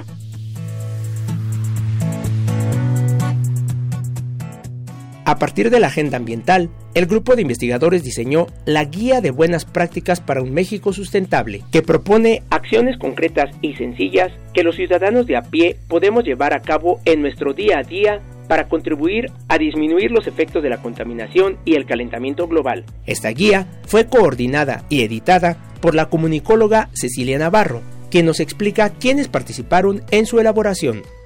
Es importante decir que en esta guía participan un amplio eh, número de especialistas en diversas disciplinas, en biología, en sociología, en economía, en fin, ingenieros que eh, han dedicado su vida a trabajar problemas ambientales, pues con una perspectiva transversal y desde distintos puntos de vista. Que entre quienes participan, por ejemplo, de la UNAM, pues está el doctor Omar Arellano, la doctora Coro Arismendi, el doctor Alonso Aguilar, Elena Bulls, es de la UAM y de la coordinación Agua para Todos, Agua para la Vida, la doctora Elena Kotler del Centro Geo, eh, en fin, hay un amplio eh, número de especialistas que, digamos, accedieron a, compartir estas buenas prácticas sobre distintos temas. La guía se encuentra dividida en 11 temas, agua, agricultura y alimentación, biodiversidad, ciudades, transición energética, mares y costas, minería, suelos, bosques, residuos, derechos humanos y medio ambiente. Esta propuesta ambiental tiene claro que gobierno y sociedad tenemos responsabilidades comunes pero diferenciadas. Es por ello que propone opciones de consumo y cuidado ambiental a través de recomendaciones que van más allá de las comunes y conocidas por todos. Se proponen alternativas que podemos realizar en nuestro día a día. Por ejemplo, en cuanto al tema del agua, recomiendan no solo cerrar la llave mientras nos cepillamos los dientes y pagar a tiempo nuestro recibo, sino también crear conciencia de no dejar el vital líquido en manos de las grandes empresas que buscan cobrarla en los municipios y la distribuyen de forma desigual e injusta. Invitan además a conocer de dónde viene el agua y a dónde va una vez que la usamos, así como reutilizarla en negocios, servicios municipales o en la industria y la agricultura. En casa podemos instalar un sistema de tratamiento que recolecte el agua para utilizarse en la descarga de sanitarios. Podemos captar agua en nuestras casas, centros comunitarios, mercados y escuelas. Se recomienda además sustituir focos por lámparas LED, trasladarse en transporte público, en bicicleta o a pie, no comprar tierra de monte para las macetas en casa, ya que esta es un recurso que tarda cientos de años en conformarse y al extraerla se destruyen los bosques. Conocer de dónde provienen los alimentos que consumimos. Por ejemplo, no es lo mismo llevar a tu casa una lechuga cultivada en Xochimilco que una de Irapuato o California. La distancia es inmensa y se incrementan las emisiones de carbono en el transporte de alimentos. Si deseas más información de esta guía o quieres adquirirla, aquí te decimos dónde la puedes conseguir. Yo les eh, invito a descargar la guía de buenas prácticas para un México sustentable de la página Agenda Ambiental 2018, todo pegadito, susmai.unam.mx. Ahí el primer contenido que se ve es la guía de buenas prácticas, pero además de eso, bueno, la vamos a estar subiendo a las redes eh, del seminario. En Twitter estamos como susmai-unam y en Facebook estamos como Seminario Universitario de Sociedad, Medio Ambiente e Instituciones. Como podemos ver, la guía de buenas prácticas para un México sustentable contiene recomendaciones diversas y muy variadas. Los ciudadanos de a pie podemos contribuir mucho poniéndolas en práctica. Sin lugar a dudas, esta es una excelente oportunidad que no debemos dejar pasar. Para Radio UNAM, Daniel Olivares.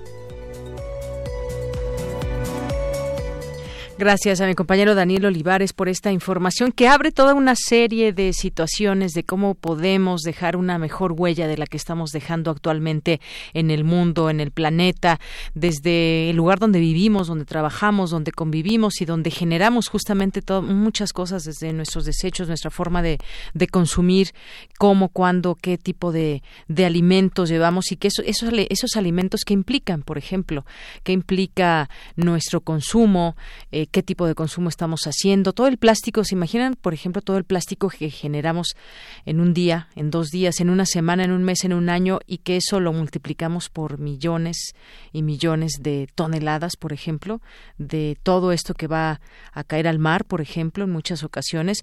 Habremos de seguir platicando de este tema de una manera mucho más amplia. Por lo pronto, pues aquí estuvo esta información sobre esta guía de buenas prácticas para un México sustentable. Bien, vamos ahora, vamos ahora a las breves internacionales con mi compañera Ruth Salazar. Internacional RU.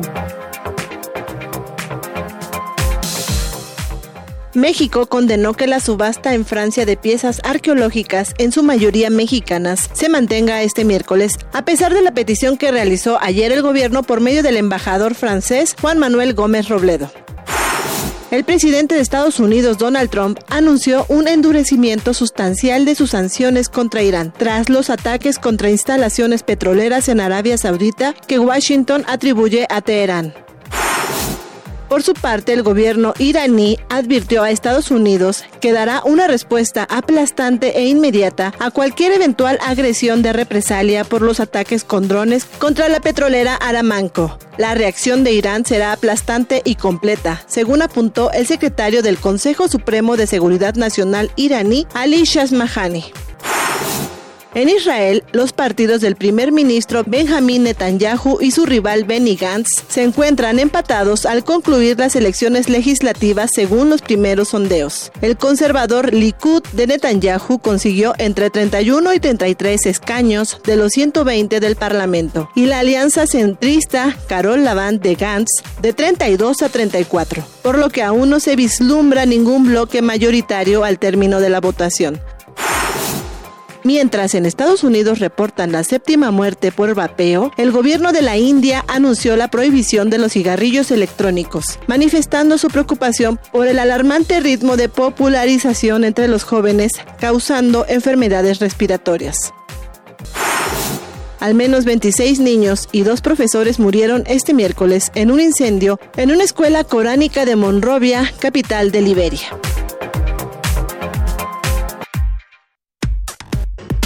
Relatamos al mundo. Relatamos al mundo.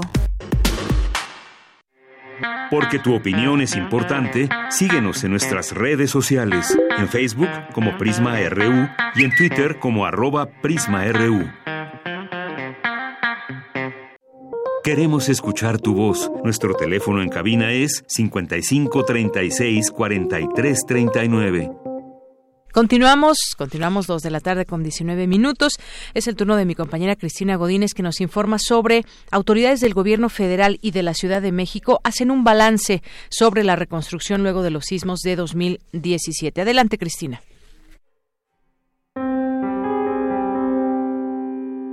Para los habitantes de México y en especial los capitalinos, el 19 de septiembre es una fecha que nos ha quedado grabada.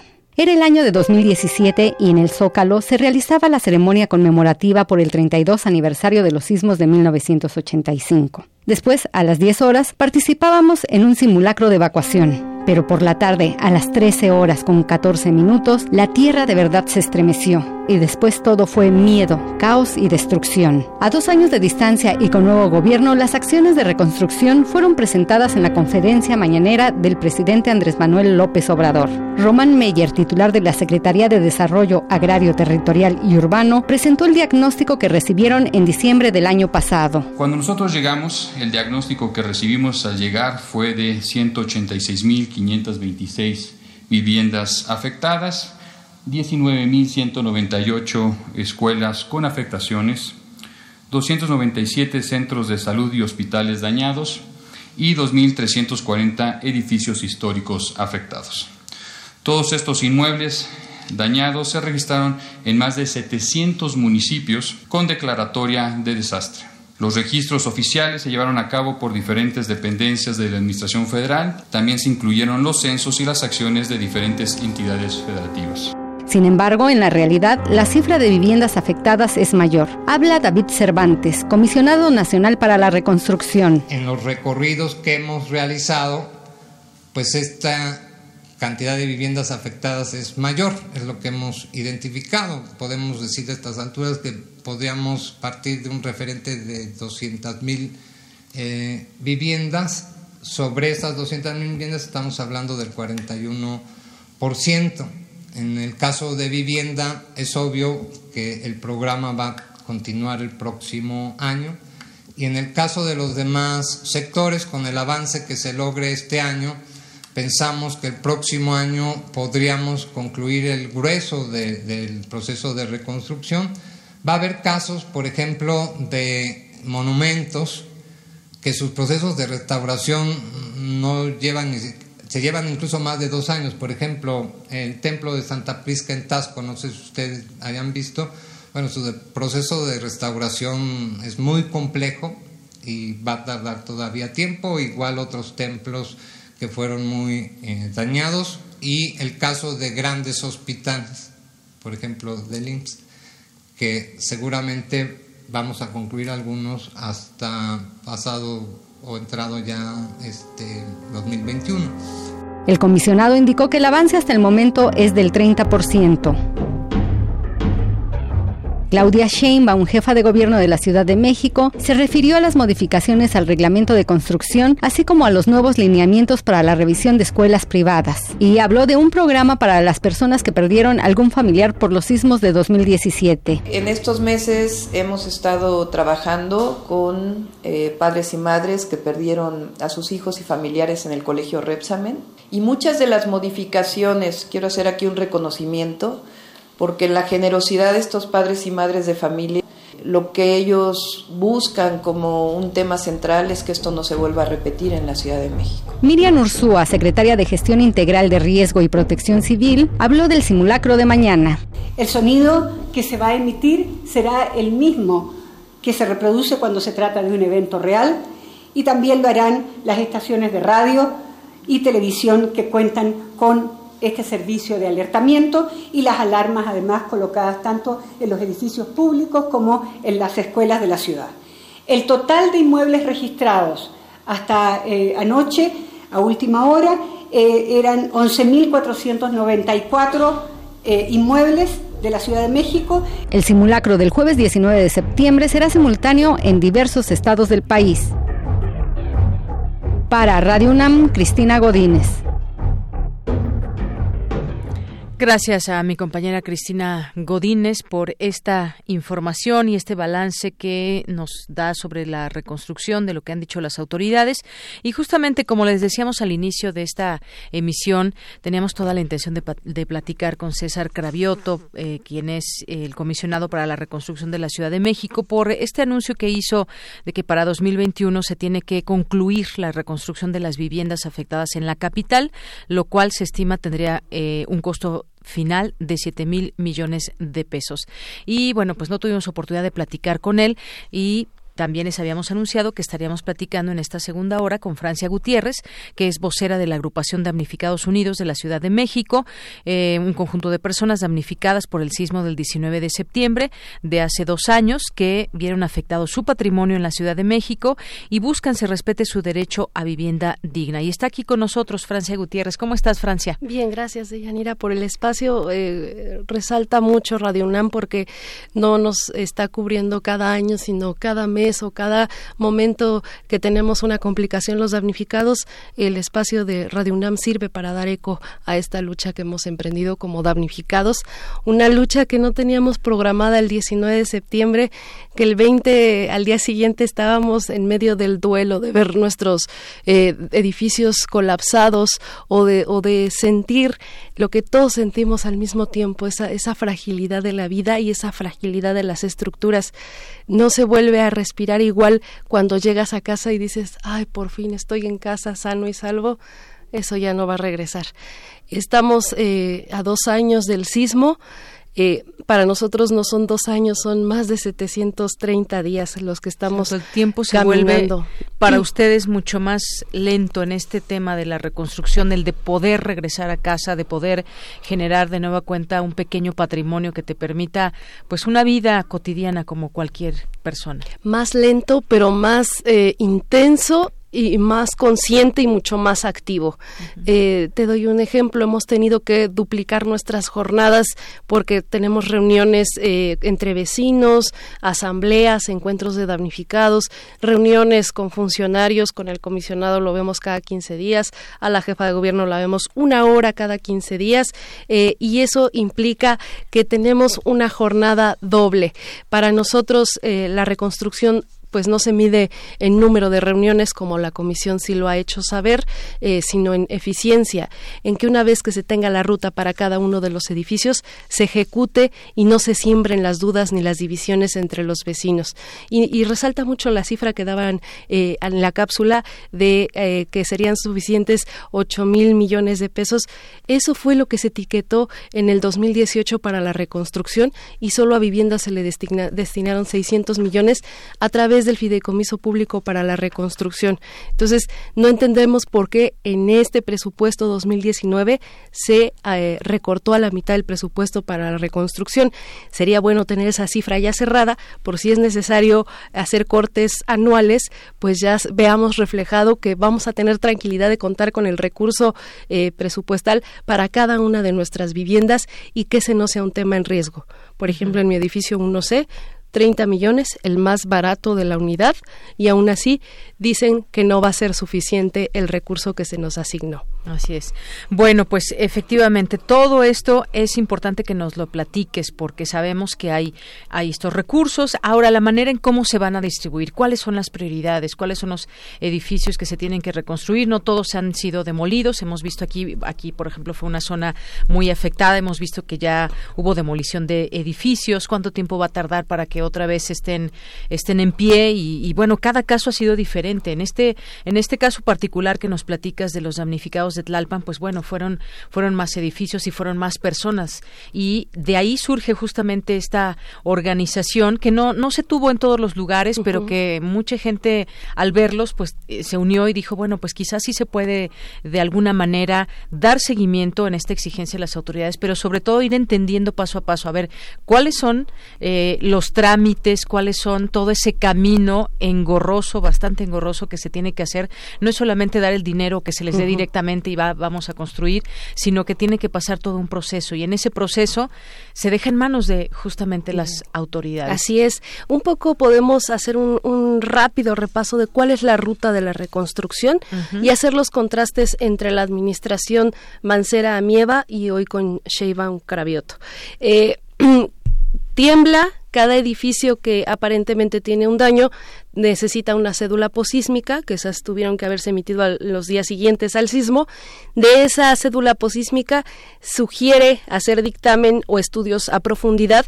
Este dictamen lleva al señalamiento de estudios técnicos con la interpretación de esos estudios técnicos se dice si el edificio tiene un grado de afectación medio, bajo, si está en alto grado de colapso, si se puede rehabilitar o si se tiene que reconstruir.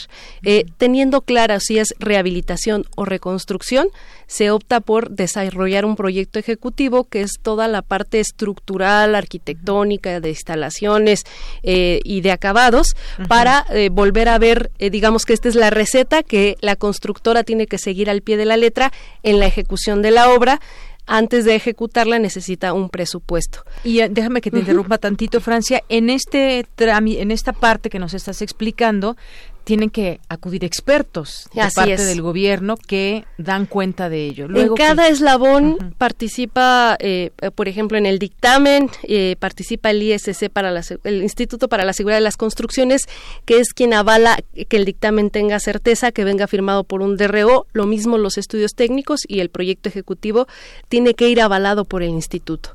Una vez que está avalada esa parte técnica, eh, pasa a la parte de hacer un presupuesto.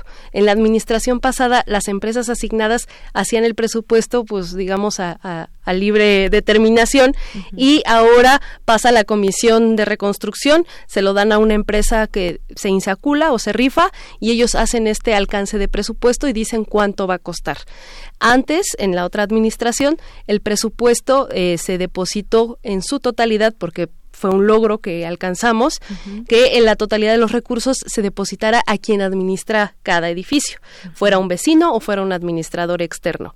Claro que eso eh, es un riesgo muy alto porque un vecino damnificado estaría recibiendo 40 millones en una cuenta bancaria. Eso pues hasta de actitud te puede cambiar, ¿no? Y ahora el gobierno es quien eh, administra los recursos, le paga a las empresas, pero los vecinos se quedarían un poco expectantes del proceso. Y eh, hay un caso muy específico, Amsterdam 27 en la colonia Hipódromo, es el primer edificio con la administración de Sheinbaum que se le asigna presupuesto para rehabilitación, eh, se le asignan 22 millones de pesos. Su proyecto dura cuatro meses de ejecución, pero al primer mes, a la hora de estar haciendo desmontaje, demoliciones menores, eh, la empresa que fue asignada por el gobierno dice haber encontrado hallazgos de más daños, hallazgos que no son avalados ni por el DRO, eh, director responsable de obra del proyecto, ni por el Instituto para la Seguridad de las Construcciones, y entonces empieza un hostigamiento a los vecinos por parte de la constructora y del de la propia Comisión para la Reconstrucción para demoler su edificio cuando ya había sido aprobado para rehabilitación. Esto con la finalidad de promover el modelo de redensificación que hemos platicado varias veces de este modelo, que es demuelen el edificio, lo vuelven a construir con el 35% extra, no de departamentos, sino de toda la construcción. Entonces, si tú tenías andadores, áreas comunes, eso también te lo cuentan y un, un edificio que tiene eh, 20 departamentos, pues tendría 35% más para vender y esa recuperación hasta el momento no sabemos qué manejo se le daría porque quedaría en manos del gobierno y el fondo que se le aplica es fondo público pero que estaría a disposición de empresas eh, pues constructoras para su venta. Claro. Sabemos que este tema, por ejemplo, de, la reconstrucción es muy difícil en, muchos sentidos, sobre todo en el tema de los recursos, porque estamos hablando de muchos recursos. Para construir o reconstruir se necesitan muchos recursos y en ese, en ese sentido se puede uno ir perdiendo en todos estos andamiajes que hay. Eh, sin embargo, decía, decía César Cravioto, lo, leo en, eh, desde su Twitter, dice, la reconstrucción por parte del gobierno anterior nunca fue un asunto de recursos, sino de falta de voluntad, mala administración y corrupción. Ahora estamos comprometidos en a entregar viviendas dignas y seguras, observando que las normas de eh, constructivas se cumplan. Nos podemos a pensar en viviendas seguras. Eh, quizás había algo en estas eh, en estos edificios por los cuales resultaron dañados, quizás el número de años que tenían y muchas otras cosas, pero pues la reconstrucción implica que se hagan edificios que pues que no se caigan, que cumplan con las reglas actuales que quizás no cumplieron aquellos en aquel momento las construcciones. Sí, y, y, nosotros justo nos ponemos a pensar cuando vemos que están entregando edificios o que los nuestros están próximos a ser entregados, ¿cuáles van a ser los estudios post construcción? Que se hagan que garanticen la seguridad de los edificios, porque una cosa es el proyecto en papel y que te diga así se va a ejecutar para que sea seguro a la manera en la que se ejecuta la obra directamente, cuál va a ser la garantía, porque estamos con la población que no puede dormir después del sismo por, por toda la certeza de que su edificio se dañó. ¿Cómo va a poder recuperar la tranquilidad esta parte de la ciudadanía, pues con estudios técnicos, con, con firma, con el amparo del, del, gobierno que esté sancionando a las empresas que no cumplen en entregar, que esté sancionando a las empresas que juegan con el tiempo de los vecinos porque eran ocho meses de contrato y ya van diez y no hay fecha certera. Entonces, hay formas de expresar la voluntad política que también nos gustaría ver de este gobierno. Hemos visto en algún momento que llevaron a cabo algunas expresiones, algunas manifestaciones justamente para hacer este tipo de presión. ¿Cómo ha sido esa, esa comunicación con las autoridades que han señalado que pues de manera directa estarían en comunicación con todos ustedes? Eh, viene bien evocar que la primera mesa que tuvimos con la jefa de gobierno Claudia Sheinbaum fue a partir de que instalamos un campamento en San Antonio Abad sobre Tlalpan eh, y a partir de ahí eh, pues cada mes y después cada 15 días nos venimos reuniendo. La actitud de la jefa de gobierno ha cambiado gradualmente, eh, no para mejorar. Llega a la mesa con reloj en mano y anticipa de, mesas atrás que solo va a atendernos una hora, una hora para 800 predios en los que eh, parece que no avanzamos si no ponemos revisión predio por predio y llegada la hora exacta se para y se va y no y no y no entendemos si no es con ella entonces con quién tenemos que ir por qué el comisionado para la reconstrucción no hace el trabajo de miércoles a miércoles para que no tengamos que regresarnos, porque para nosotros tiempo sí es vida, para ellos tiempo es sueldo. La Comisión para la Reconstrucción existe gracias a que hay una emergencia que todavía no terminan de atender. Así es. Bueno, Francia, pues ha sido un, camino muy duro, un camino lleno de, situaciones que nos han permitido ver también a la demás ciudadanía, pues todo este proceso y entenderlo lo, lo terrible que fue puede ser la espera cuando no se tiene un, un lugar a donde a donde llegar. Se habla de esta de esta fecha próxima 2021, pero seguiremos comunicándonos. Me gustaría que en cualquier momento que, que ustedes lo consideren nos busquen y por supuesto darles voz en este espacio porque nos interesa. Es una es algo que yo no quiero imaginar que suceda otro sismo con esas características porque hay muchos edificios que no han sido revisados, que se han solicitado revisiones y que las autoridades quizás no se dan abasto, o no lo sé, no sé qué pase, pero hay muchos pendientes todavía. Sí, me gustaría solo puntualizar dos cositas. Primero, mañana se cumplen los dos años. Vamos a, después de pasar el simulacro, que para nosotros va a ser un momento de verdad muy fuerte que no, no queremos que el sea hecho de que tema. escuchemos la alerta Sí, y que sepas en qué segundo va a sonar es, es muy impactante. Pero vamos a tener una, una misa en el edificio 1C colapsado en eh, memoria de las víctimas del sismo. Eh, el edificio ya no está colapsado, se ve un edificio ya en obra negra, está el 70%. Vamos a hacerla a las 11 de la mañana. Quien guste acompañarnos va a ser una misa muy fuerte, muy simbólica, con coros. Eh, y, y segundo, pues esta, esta lucha mm, y este tema de los sismos y los damnificados queremos que quede eh, compartido entre la ciudadanía. Lo que nosotros estamos logrando no lo estamos logrando para nosotros, sino para futuros damnificados. Hoy ya hay un recurso público, hay reglas de operación, hay metros cuadrados a los que pueden acceder, entonces no se desesperen si nos siguen viendo en las calles, esto es por nosotros, pero también mañana puede ser por ustedes. Claro, ha sido un precedente muy importante. Francia Gutiérrez, muchísimas gracias, por estar aquí con nosotros. Es vocera de la agrupación de damnificados unidos de la Ciudad de México y seguimos en comunicación. Gracias. Gracias. Hasta gracias. Porque tu opinión es importante, síguenos en nuestras redes sociales, en Facebook como Prisma RU y en Twitter como arroba PrismaRU.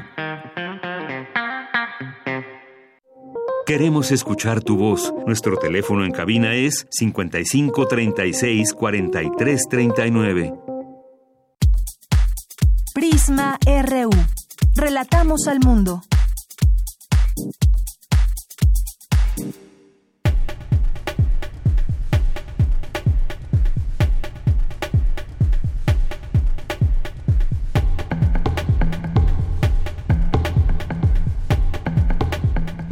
Continuamos dos de la tarde con 39 minutos. Les habíamos dicho al inicio del programa que hablaríamos de este libro, Cuídate para cuidar a otros, programa para evitar el desgaste de los que trabajan ayudando a los demás.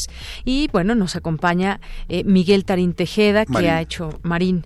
Marín Tejeda, que eh, pues ha hecho este, este libro y tiene muchas cosas que conversar con nosotros.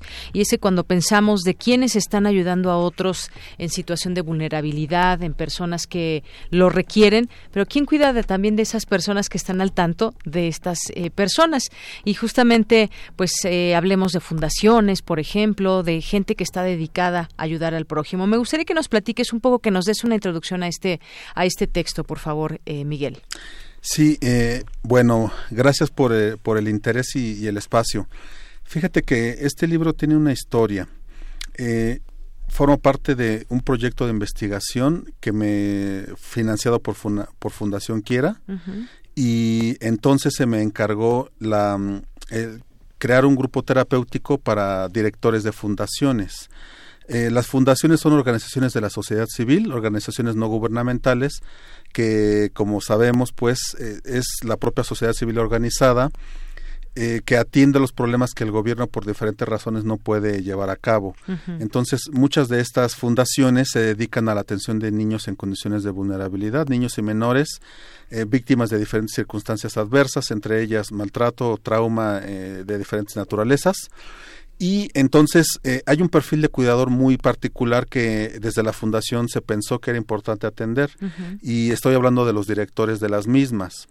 Eh, estos directores tienen funciones múltiples. A menudo no solamente es eh, cumplir una parte operativa de dirección tanto del personal como de la, de la operatividad del, del, espacio, sino también que cumple una función desde, en términos emocionales.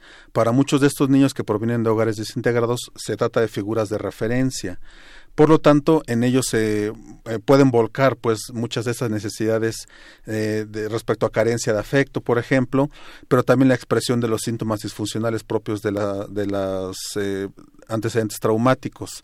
Podemos imaginar entonces estas personas rebasadas de de responsabilidades y de estrés.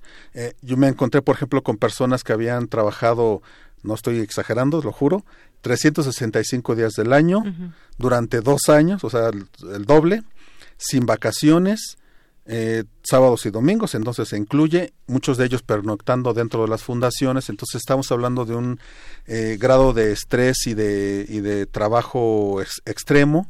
Por supuesto, además, en su papel directivo, eh, limita la posibilidad de que estos temas los puedan abrir tan, ya sea en casa, o sea, su estrés y su, y su desgaste, y también con el personal de su fundación. Son personas muy solas hasta cierto punto, así lo comentaba alguno de ellos. Entonces, me aboqué a, a crear un modelo de intervención eh, este libro forma parte solamente de, precisamente de este, de este modelo, es un componente, es la herramienta práctica que cada, cada, cada cuidador o cada persona que pretenda hacer actividades de autocuidado eh, pues tenga a la mano para implementar precisamente un programa personalizado. Así es.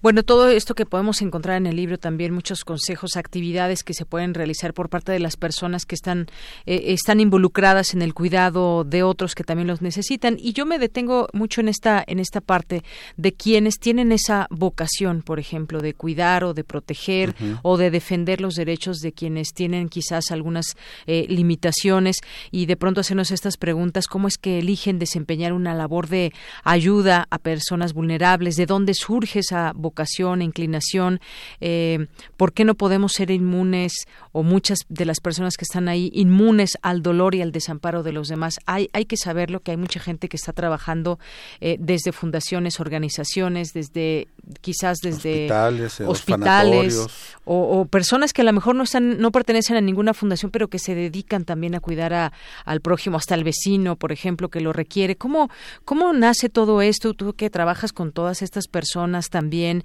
eh, y cómo, cómo también tener un, un trato hacia ellas, ¿no? Fíjate Ese que, cuidado. Eh, yo parto de la idea de que, el, de que el cuidador es, o al hablar de un cuidador, hablamos de un perfil amplio.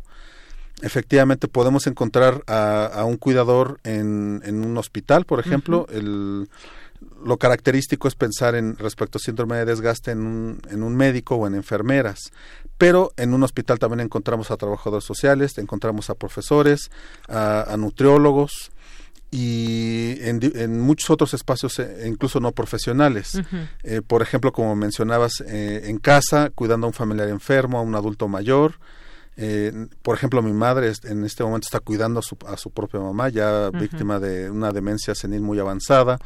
Y entonces la idea es esta.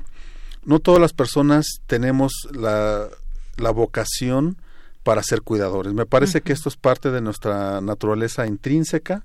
O sea, así como hay personas que pueden tener una habilidad matemática muy particular, hay personas que tenemos esta eh, vocación, me atrevo a decir, innata, que también el, el medio va moldeando. Uh -huh. Y entonces lo que intento eh, explicar a través de, del texto es crear conciencia acerca de cómo esta vocación se puede volver un arma de doble filo si no la sabemos administrar de forma correcta. Ponen, regresando al ejemplo inicial, sí. si pensamos en, en, este, eh, en este director que trabajaba eh, todos los días de la semana, prácticamente al menos unas 14 horas diarias, sin descanso. A eso me refiero. La vocación mal canalizada termina volviéndose un arma que eh, desgasta terriblemente en términos mentales, emocionales y físicos. De hecho, la salud física de, del cuidador puede ponerse seriamente en riesgo y o sea, al grado de poder eh, costarle la vida. Uh -huh. Entonces, eh, regresando a tu pregunta, ¿Qué podemos hacer o cómo, cuál es la mejor forma de tratarlo? Es hacer conciencia a todos que las personas que cuidamos a otros estamos en este riesgo y entonces eh, pienso que una forma de prevenir es eh, estar cercano para evitar, eh, ayudarles, pues reflejando este desgaste que en el cual en el día a día pueden ellos ser poco conscientes o podemos ser poco conscientes de cómo sin darnos cuenta nuestra eh, nuestro físico nuestros recursos empiezan a cambiar a deteriorarse Así es.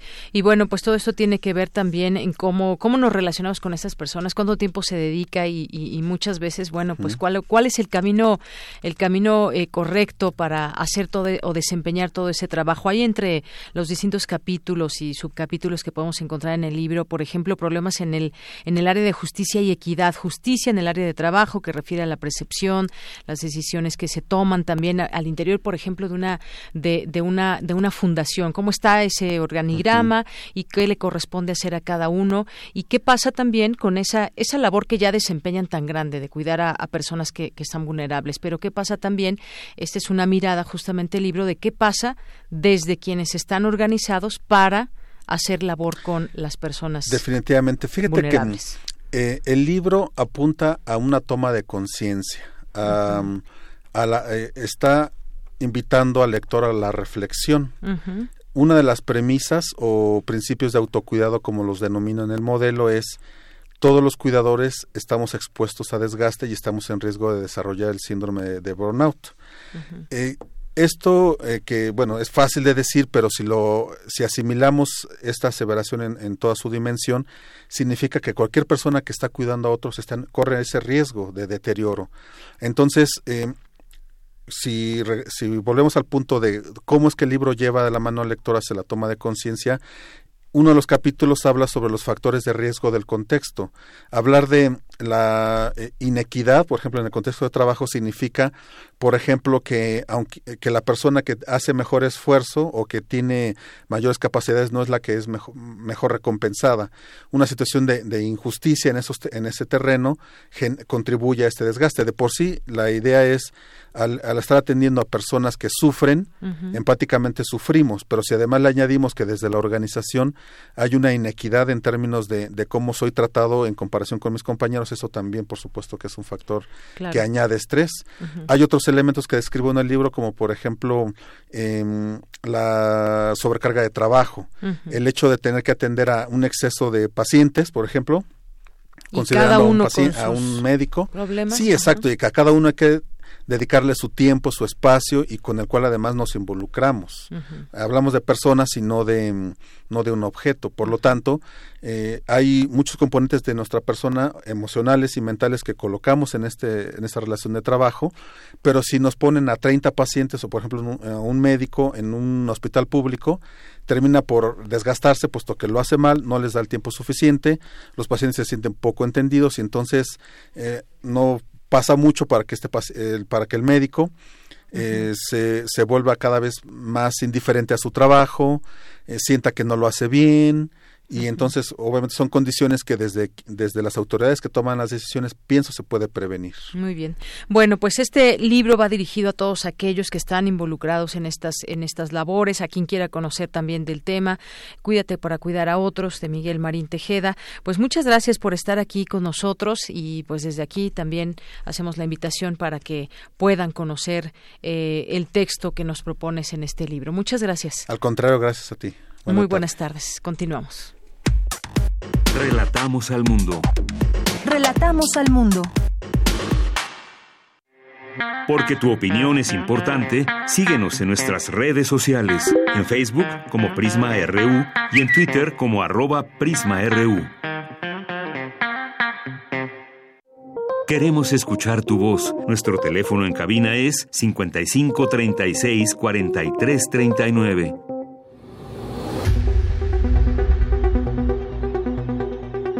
Dulce Conciencia. Ciencia. En Prisma. Bueno, pues ya llegamos a la sección con la cual vamos a cerrar la emisión de hoy, que es Dulce Conciencia. Ya está aquí Dulce García con nosotros, que en esta ocasión nos va a seguir platicando, como la semana pasada, de la tenencia responsable de animales de compañía y nos tiene una invitada con la que seguirá charlando. ¿Cómo estás, Dulce? Buenas tardes. Hola, Deyanira. Muy buenas tardes a ti, al público. ¿Tú tienes mascotas, Deyanira? Yo tengo mascotas. Tengo, mira, tengo pájaros, tengo perro y tengo peces. Imagínate. Y tenía una iguana. Eh, eh, esa B. Este, ¿cómo podemos tener distintos tipos de especies viviendo en un mismo espacio, ¿no? Cómo pueden convivir y, y pues este de no darles los cuidados que ellos necesitan, pues también cuáles pueden ser las consecuencias incluso para nosotros. ¿no? Efectivamente. Pues justamente de eso vamos a continuar platicando con la doctora Ilenia Márquez. Ella es académica de la Facultad de Medicina Veterinaria y Zootecnia de la UNAM y ya se encuentra en la línea. Doctora, buenas tardes. Buenas tardes, muchas gracias por la invitación y bueno, aquí para responder las dudas. Pues gracias a usted por volver a platicar con nosotros y nos comentaba eh, la semana pasada un poco el trabajo que usted realiza con sus alumnos eh, en la universidad y bueno, este los centros que tiene la UNAM para tratar a los animales. Si pudiéramos seguir platicando de eso, doctora. Pues sí, básicamente yo estoy trabajando en el Hospital Veterinario de Especialidades UNAM en donde nos encargamos de dar el abordaje médico a los pacientes, en especial perros y gatos, eh, que presentan ya patologías específicas, por ejemplo, enfermedad cardíaca, enfermedad renal, ortopédicas, neurológicas. Es decir, no hacemos un abordaje eh, inicial que en medicina humana se llama de primer nivel, sino ya como un abordaje de especialidad. Nosotros estamos preparando a los médicos veterinarios eh, que se van a especializar en el tratamiento y manejo médico de perros y gatos. Eh, y también eh, eh, trabajamos con estudiantes de maestría, de maestría profesionalizante, en donde se van a especializar ya en áreas más específicas dentro de medicina en perros y gatos, por ejemplo, endocrinología, cardiología, cosas ya mucho más subespecializadas. Entonces, todo este, este entrenamiento se hace aquí. También damos entrenamiento que es eh, de una manera como muy relevante a nuestros alumnos que están en pregrado, es decir, que están en proceso de formación dentro de la licenciatura, es decir, dentro de esta formación global como médico veterinario, en donde una de las especies que se abordan son perros y gatos. Y en ellos eh, damos entrenamiento sobre todo en aspectos clínicos del manejo de perros y gatos. Platicábamos eh, a propósito de esto, doctora, ahorita eh, de Yanira y yo, eh, por ejemplo, los que tenemos mascotas, esta convivencia de distintas especies en un mismo espacio, ¿cómo podemos hacer que, vaya, que sea más sano todo esto incluso para nosotros? Y en dado caso de que tengamos quizá incluso alguna emergencia, ¿cómo podemos consultarlos a ustedes? Pues miren, eh, primero tenemos, yo creo que la herramienta que siempre debemos de tener a la mano es la información y una información adecuada. Por ejemplo, si a mí me gustan eh, gatos y perros, efectivamente pueden ellos convivir de una manera sana, adecuada y llevar un ambiente armónico. Esto siempre y cuando yo esté bien informada cuáles son los comportamientos de un perro, cuáles son los comportamientos de un gato y tenga yo asesoramiento para enfrentarlos y que tengamos una convivencia adecuada en, dentro de casa. Sí. Eh, pero si yo de repente me aviento por un impulso a comprar un perrito porque me pareció muy tierno, ahí empiezan a haber problemas. Cuando no ponderamos el, la racionalidad ante el impulso. Eh, y esto es importante porque pues podremos estar este, cocinando problemas en el futuro. Sí, claro. Finalmente va, esto va a terminar en desenlaces que a lo mejor nos parecen una solución sencilla, pero son desenlaces que son muy poco favorables, que es el abandono de animales. claro. Este, Estos van a terminar en vía pública. Ajá. Eh, eh, eh, cuestiones como estas han suscitado, digamos que algún estilo como de pandemia o, o alguna enfermedad en particular que a lo mejor es de animales, pero que haya llegado a afectar a los seres humanos. Como tal, no, o sea, hemos tenido riesgos históricamente muy importantes como la rabia, ¿no? Todo el mundo se acordará de, de eh, a lo mejor en épocas anteriores que tenían casos, existían casos de rabia y bueno, se tenía que hacer todo un manejo impresionante eh, por el sistema de salud. Afortunadamente, gracias a las campañas de vacunación, estos casos han casi estado en ceros, aunque todavía se llegan a presentar, pero son muy raros. Eh, y este control de enfermedades, pues obviamente repercute en todo el ambiente y tiene que ver mucho con la conciencia individual. Es decir, yo que tengo un perro, un gato, ¿cuáles van a ser mis responsabilidades para controlar esto? Eh, en la actualidad, así como una pandemia asociada a perros y gatos, pues eh, no se tiene, eh, aunque sí tenemos efectos de esta eh, de estos eh, que se consideran plagas. A los perros de la calle, los gatos son considerados una plaga eh, o fauna nociva. Eh, ¿Por qué? Pues por sus efectos secundarios, que cuáles son, uno muy importante es el fecalismo al aire libre. Sí. Este excremento que se dejan en la vía pública se seca y se convierte en partículas suspendidas, contamina eh, el ambiente, pasto, demás, eh, la gente come en vía pública, todo esto está en el ambiente y está contaminando nuestros alimentos y el día a día. Sí, claro. Obviamente no hay una estadística de cuántas de las parasitosis humanas están asociadas a perros y gatos. Sí. Eh, ¿Por qué? Pues porque es difícil evaluar, pero sabemos que esta condición existe. Cuando hemos tenido ahora estos episodios de contaminación y de partículas suspendidas, una parte de esas partículas suspendidas son causadas por el la, el, la defecación al aire libre por los animales. Eh, obviamente hay eh, muchos efectos de, esta, de estas condiciones que no son medibles de una manera tan sencilla. Por ejemplo, eh, los animales que mueren en vía pública y la contaminación que esto genera. Sí. Eh, los accidentes que pueden causar, los accidentes por mordida de animales o arañazos. Eh, todo esto no está eh, medido estadísticamente, pero eh, sabemos que existe. Y entonces, bueno, podemos eh, asociar todos estos cambios. Eh, existen otros cambios que también están asociados a esta desproporción o descontrol en el crecimiento de población de perros y gatos, que puede ser también en la afectación al medio ambiente.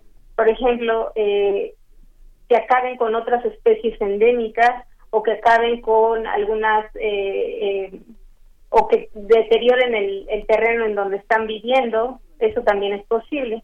Por ejemplo, aquí en la reserva de Ceú tenemos muchos perros ferales y se convierten en una jauría que en algunos momentos incluso pudieron generar ataques a personas o a otros animales. Obviamente ese impacto en el ambiente ecológico también sí, claro. está presente, aunque no es medible, por ejemplo, en una ciudad como esta. Claro. Les hablo de una zona más local, digamos que pequeñita, que es la Reserva Ecológica de la UNAM, pero bueno, podríamos traspolar esto a otras dimensiones y más o menos ver cuál es el tamaño del problema que puede estar presente. Doctora, eh, a propósito de esto, ya eh, para finalizar rápidamente, como enumerar eh, las la responsabilidad en un principio que tenemos cuando adquirimos, decidimos tener una mascota. Pues como más o menos como les decía, es una responsabilidad que primero es como local, pero de local se hace general. En lo local es darles lo, todos los, las cubrir sus necesidades, no, de alimentación, de salud, de tener un lugar de resguardo, de tener atenciones eh, físicas y cómodas. Eh, pero de esto se, nos vamos a una atención o una repercusión social.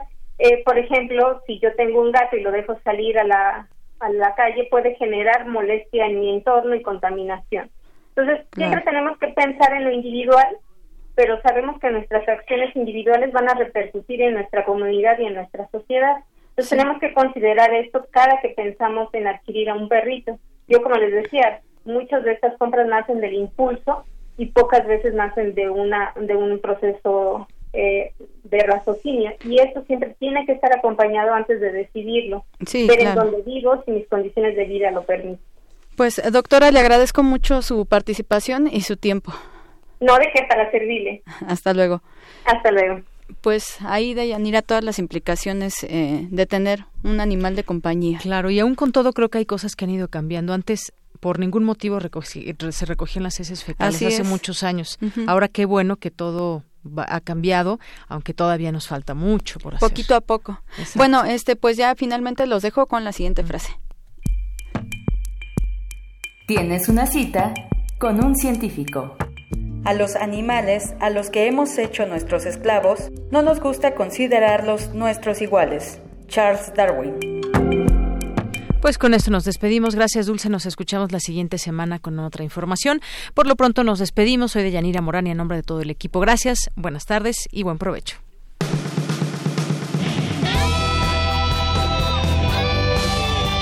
Prisma RU. Relatamos al mundo.